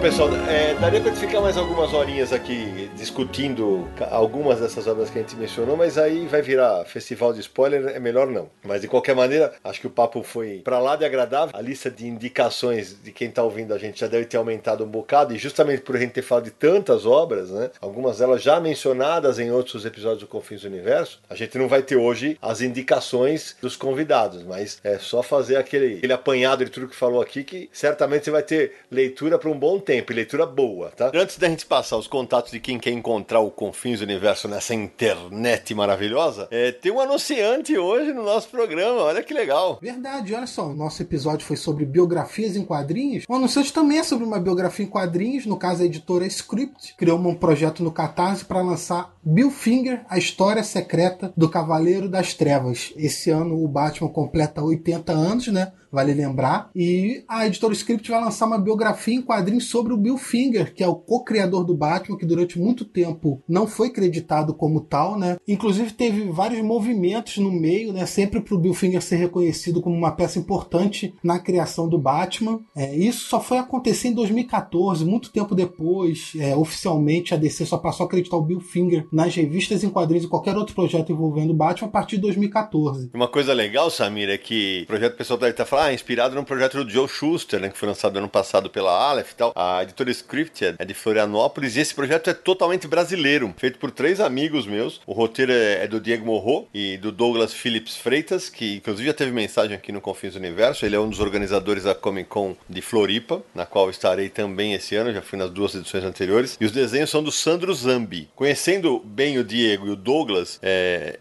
eles falaram muito que pesquisaram demais para fazer esse material. Confesso que estou ansioso. Eu também estou ansioso, porque o Bill Finger, afinal de contas, né, ele trabalhou muito tempo na DC Comics. É, ele teve grande importância ali na Era de Prata, na Era de Ouro dos quadrinhos também, é claro. E ele ficou esquecido durante muito tempo. O Bob Kane, que é o, o mais conhecido criador do Batman, né, é, sempre levou os louros dessa criação sozinho. E como a gente vai ver nessa biografia, que a gente pode ver pesquisando também, não é bem assim. Né? O Bill Finger teve vários vários inputs importantes na criação do Batman, desde o uniforme até criação de é, elenco secundário, vilões e tudo isso. E é muito interessante essa história, é muito interessante ver como se deu a criação e evolução do Batman, como seria com e sem o Bill Finger. Inclusive, a gente tem um post no Universo HQ que se chama Como seria o Batman sem a participação de Bill Finger. Vocês vão ver que é completamente diferente. Eu vou linkar esse post e outros sobre o Bill Finger aqui no, no post do Universo HQ desse episódio. Ô Samir, esse projeto tá no Catarse, não é isso? Isso, a, a editora Script colocou esse projeto no Catarse para financiamento coletivo. É, é um projeto na modalidade Flex, ou seja, atingindo ou não a meta de R$ 10.400, ele será publicado. Quem apoiou vai receber, quem não apoiou depois vai poder comprar essa edição é, pelo site ou outros meios aí, livrarias, comic shops. É, e o projeto, se você quiser encontrar o projeto é muito fácil, catarse.me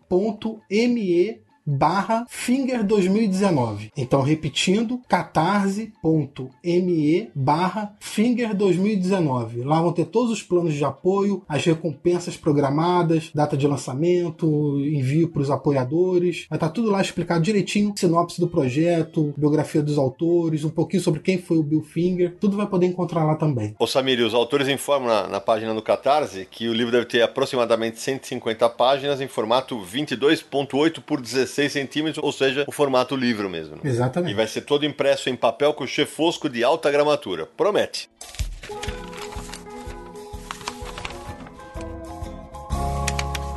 Meu caríssimo Samir Naliato, neste episódio temos mensagens de ouvintes? Temos, recebemos mensagens por e-mail, por WhatsApp, por Facebook, por Instagram. O pessoal curtiu bastante o episódio sobre Aranha Verso também, né? A gente recebeu um grande feedback sobre ele. Muito. Várias mensagens aí pra gente ler, ouvir e responder. Então bora. Então vamos começar com a mensagem da Thaís Finger Martins. Olha só, nenhuma relação ao Bill Finger que a gente falou anteriormente, mas tá aí, né? Mas Thaís? Mas Thaís, exatamente.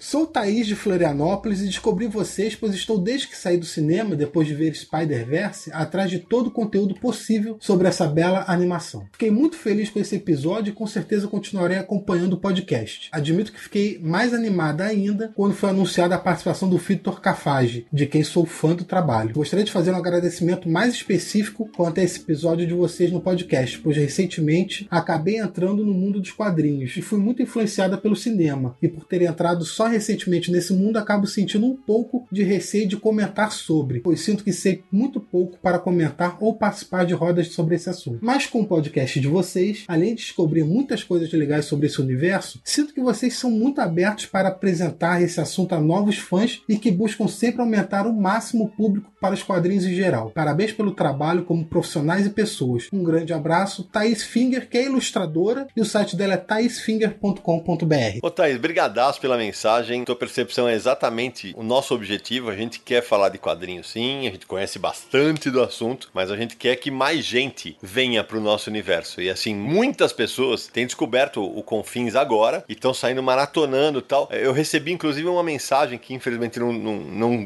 não lembro quem foi, mas foi de uma ouvinte falando exatamente disso, que ela se sentiu abraçada porque o programa não era só para quem era entendido. A gente tem sempre essa preocupação de falar com o máximo possível de pessoas. Que bom que tá dando certo. Seja muito bem-vinda e vire freguesa. E aproveitando, Samir, já que a a Thaís citou o Vitor Cafage. Pra vocês terem ideia o que esse programa mexeu com as nossas cabecinhas, nós criamos um grupo com o pessoal que participou da, do episódio para discutir as coisas que nós ficamos na dúvida. A principal delas era a que me fez não dar nota 5, que era a vinda da Gwen pro universo do Miles estava mal explicada, porque afinal de contas não tinha o, o gatilho, a cabeça do Peter. Pois o Vitor, na quarta vez que assistiu, ele falou: Sidney, tem. Na primeira cena do filme, quando o Homem-Aranha loiro está se apresentando, mostra ele passando em frente ao raio. E aí a, acontece a explosão que o Miles vai citar lá na frente. Ok, eu, a sensação que eu tive foi inseriram depois para tapar um buraco. Por quê? Porque quando, quando o Duende Verde coloca a cabeça do Peter no raio, ele começa a gritar, ele tá em sofrimento. Nesse aqui não, ele só passa e não tem reação alguma. Então possivelmente foi nesse momento que vieram a Gwen e a tal aranha número 42. Por falar em 42, no episódio, eu cheguei a comentar que eu adoraria que o Bendis tivesse realmente realmente inspirado no Jack Robinson, o primeiro jogador negro da Liga Americana de Beisebol. E o Márcio Filho escreveu pra gente justamente falando disso. Que ter trazido o Cafage foi muito bom, ele quer mais autores participando, já teve Ivan Reis e vai ter mais, podem ficar espertos. E aí ele fala exatamente isso, com relação ao número 42, o Phil Lord e o Chris Miller, que são os produtores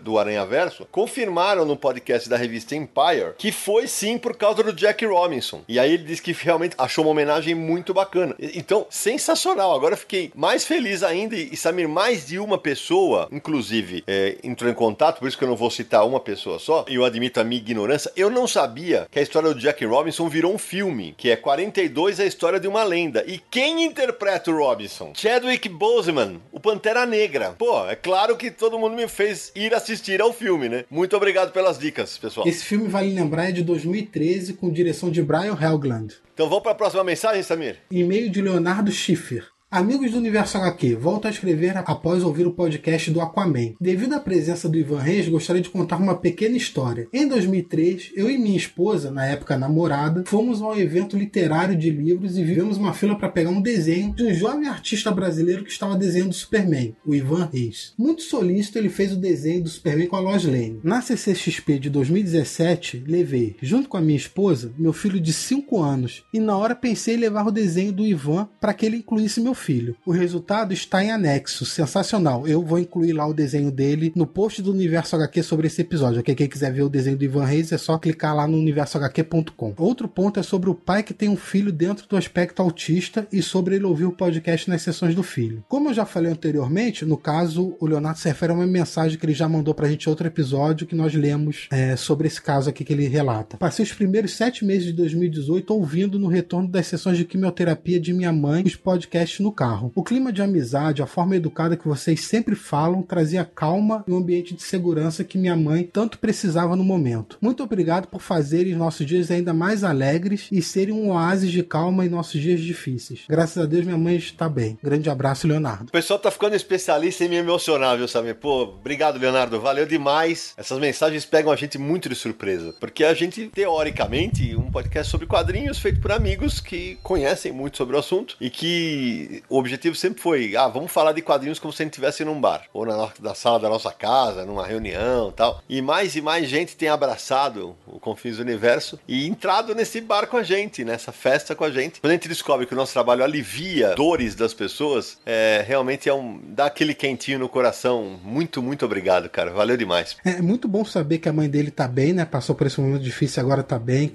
Graças a Deus, muito bom saber disso. Obrigado por nos atualizar sobre como foi o tratamento E, cara, o desenho do Ivan Reis é muito legal. E mais legal ainda porque ele adiciona o filho do Leonardo 15 anos depois do desenho original. Assim, muito legal, né? Como o Ivan é atento e solícito com os fãs. Eu achei que ficou muito bom. Eu tenho a felicidade de ter o Ivan Reis entre os meus amigos. E ele é isso mesmo. É um cara absolutamente simples, um cara do bem e que merece todo o sucesso que ele tem, que vai ter ainda mais pela frente, certamente. Agora vamos para o e-mail do Alexandre Paiva, professor de História, Sociologia e Filosofia. Ele tem 46 anos e mora em Nova Iguaçu. Vocês estão me deixando louco com tanta informação, dicas e um show de conhecimento sobre o mercado editorial de quadrinhos. Estou viciado nos podcasts. Estou maratonando essa bagaça. Como muitos dos ouvintes, sou um viciado em, em HQs desde os 12 anos de idade. E como vários, só tenho elogios a tecer sobre vocês pelo conhecimento, seriedade e descontração sobre os assuntos abordados. E eu pensava que sabia sobre quadrinhos. Que ingenuidade. Uso muitas HQs nas minhas aulas, olha só que importante isso. Pois muitas delas abordam assuntos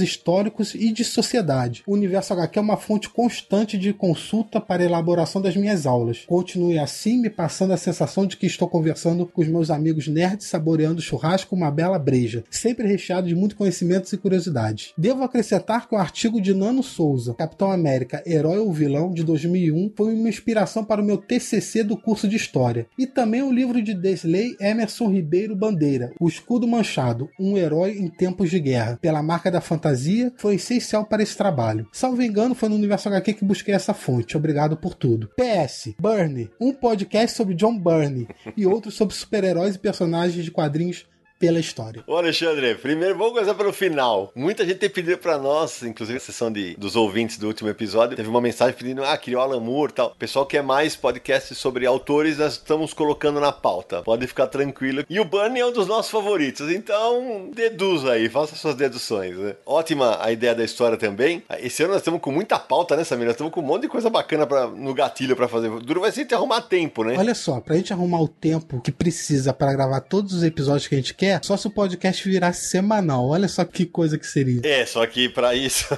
Por favor, apoie no Catarse.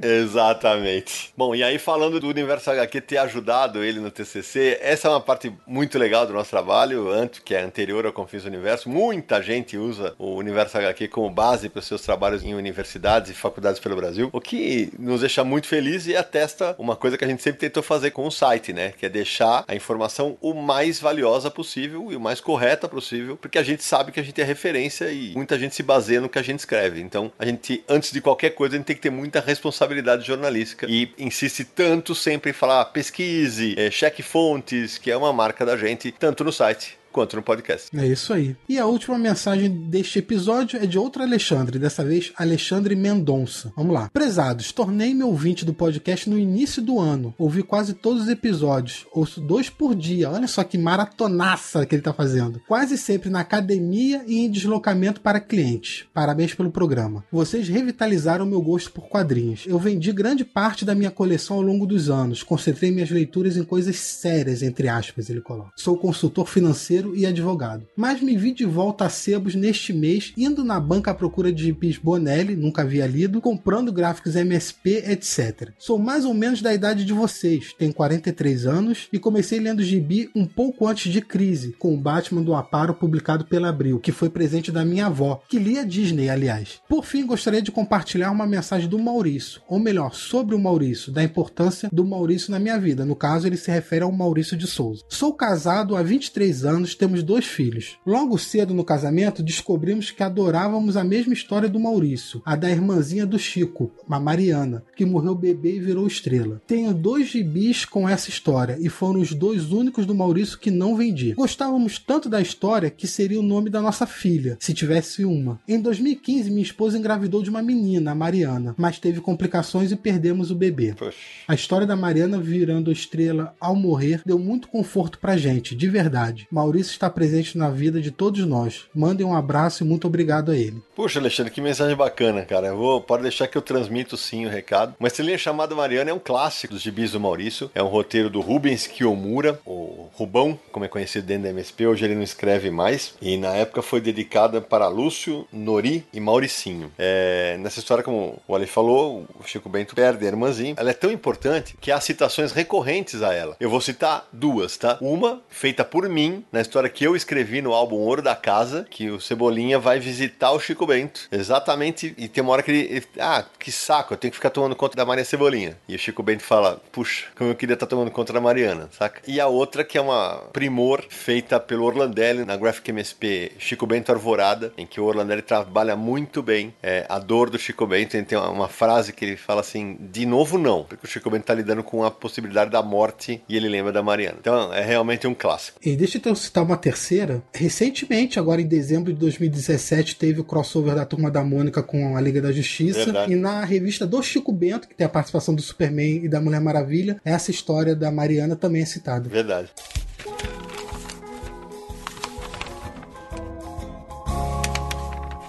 Então, menino Samir Naliato, antes de encerrarmos e nos despedirmos dos nossos convidados, quem quiser encontrar o Confins do Universo nessa internet de meu Deus, como é que faz? podcast.universohq.com com Todos os episódios estão lá disponíveis, você vai poder navegar por todos eles, mais de 60.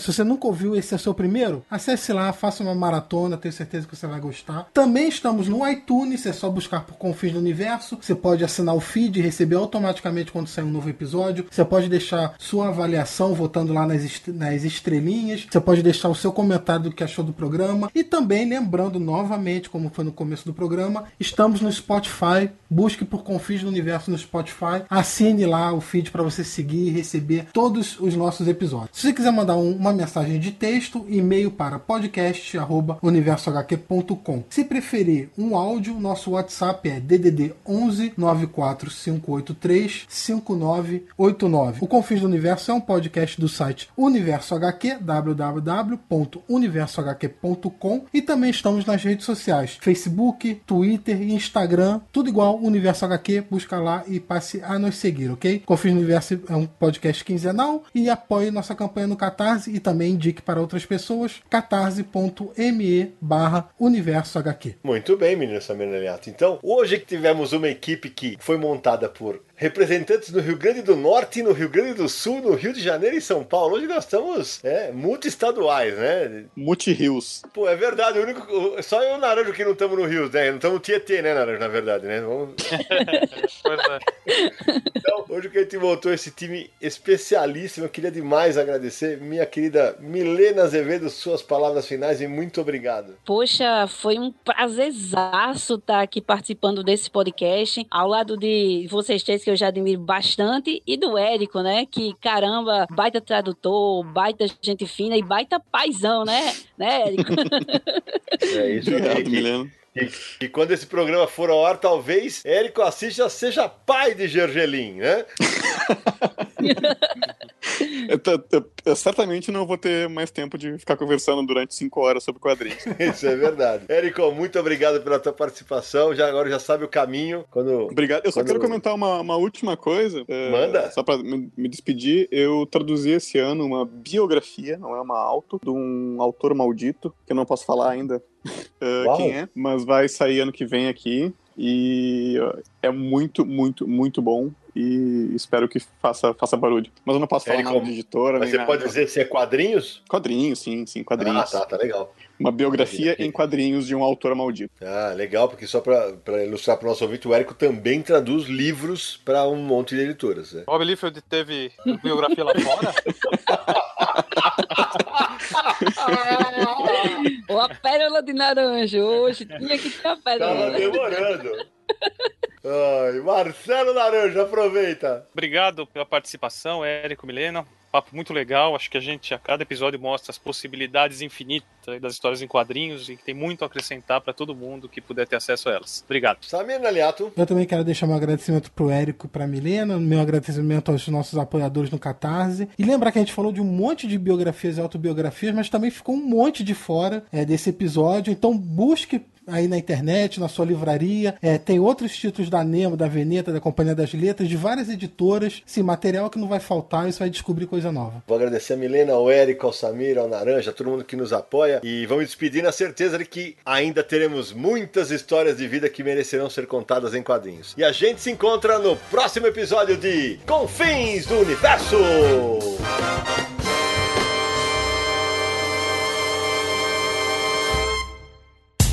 No dia mais claro ou na noite mais densa, você está deixando a nossa presença. Faça uma boa viagem de volta, mas não fique disperso. Nos encontraremos no próximo episódio de Confins do Universo.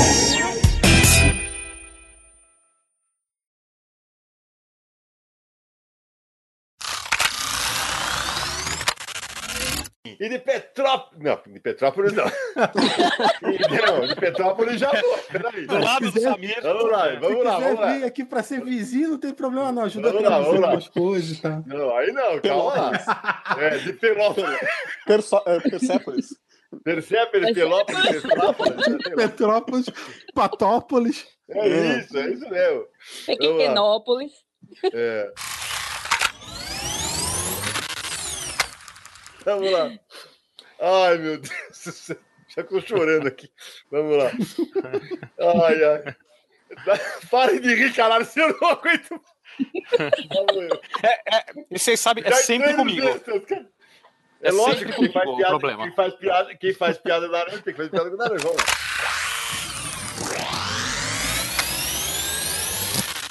É. 45 minutos costuma ser a média mesmo que a gente para. Vamos parar. Tá, beleza. Paramos aqui. 45 corrido, né?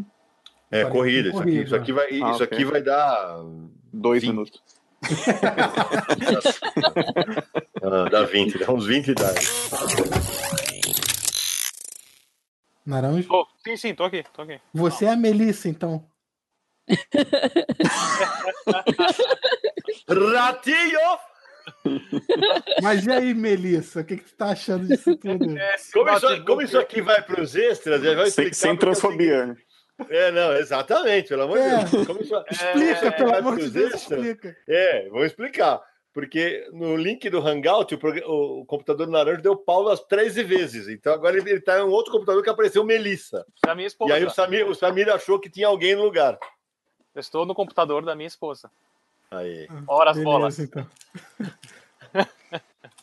Mas que eu saiba, ela não chama Melissa, tá, gente? Desculpa.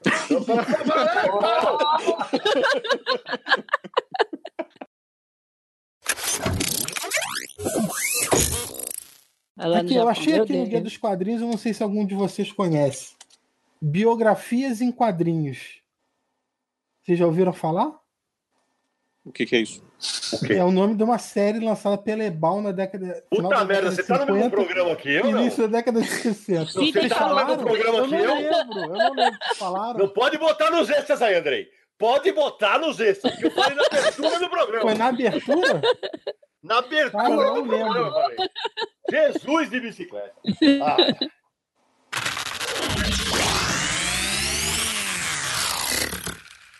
Este podcast foi editado por Radiofobia, podcast e multimídia.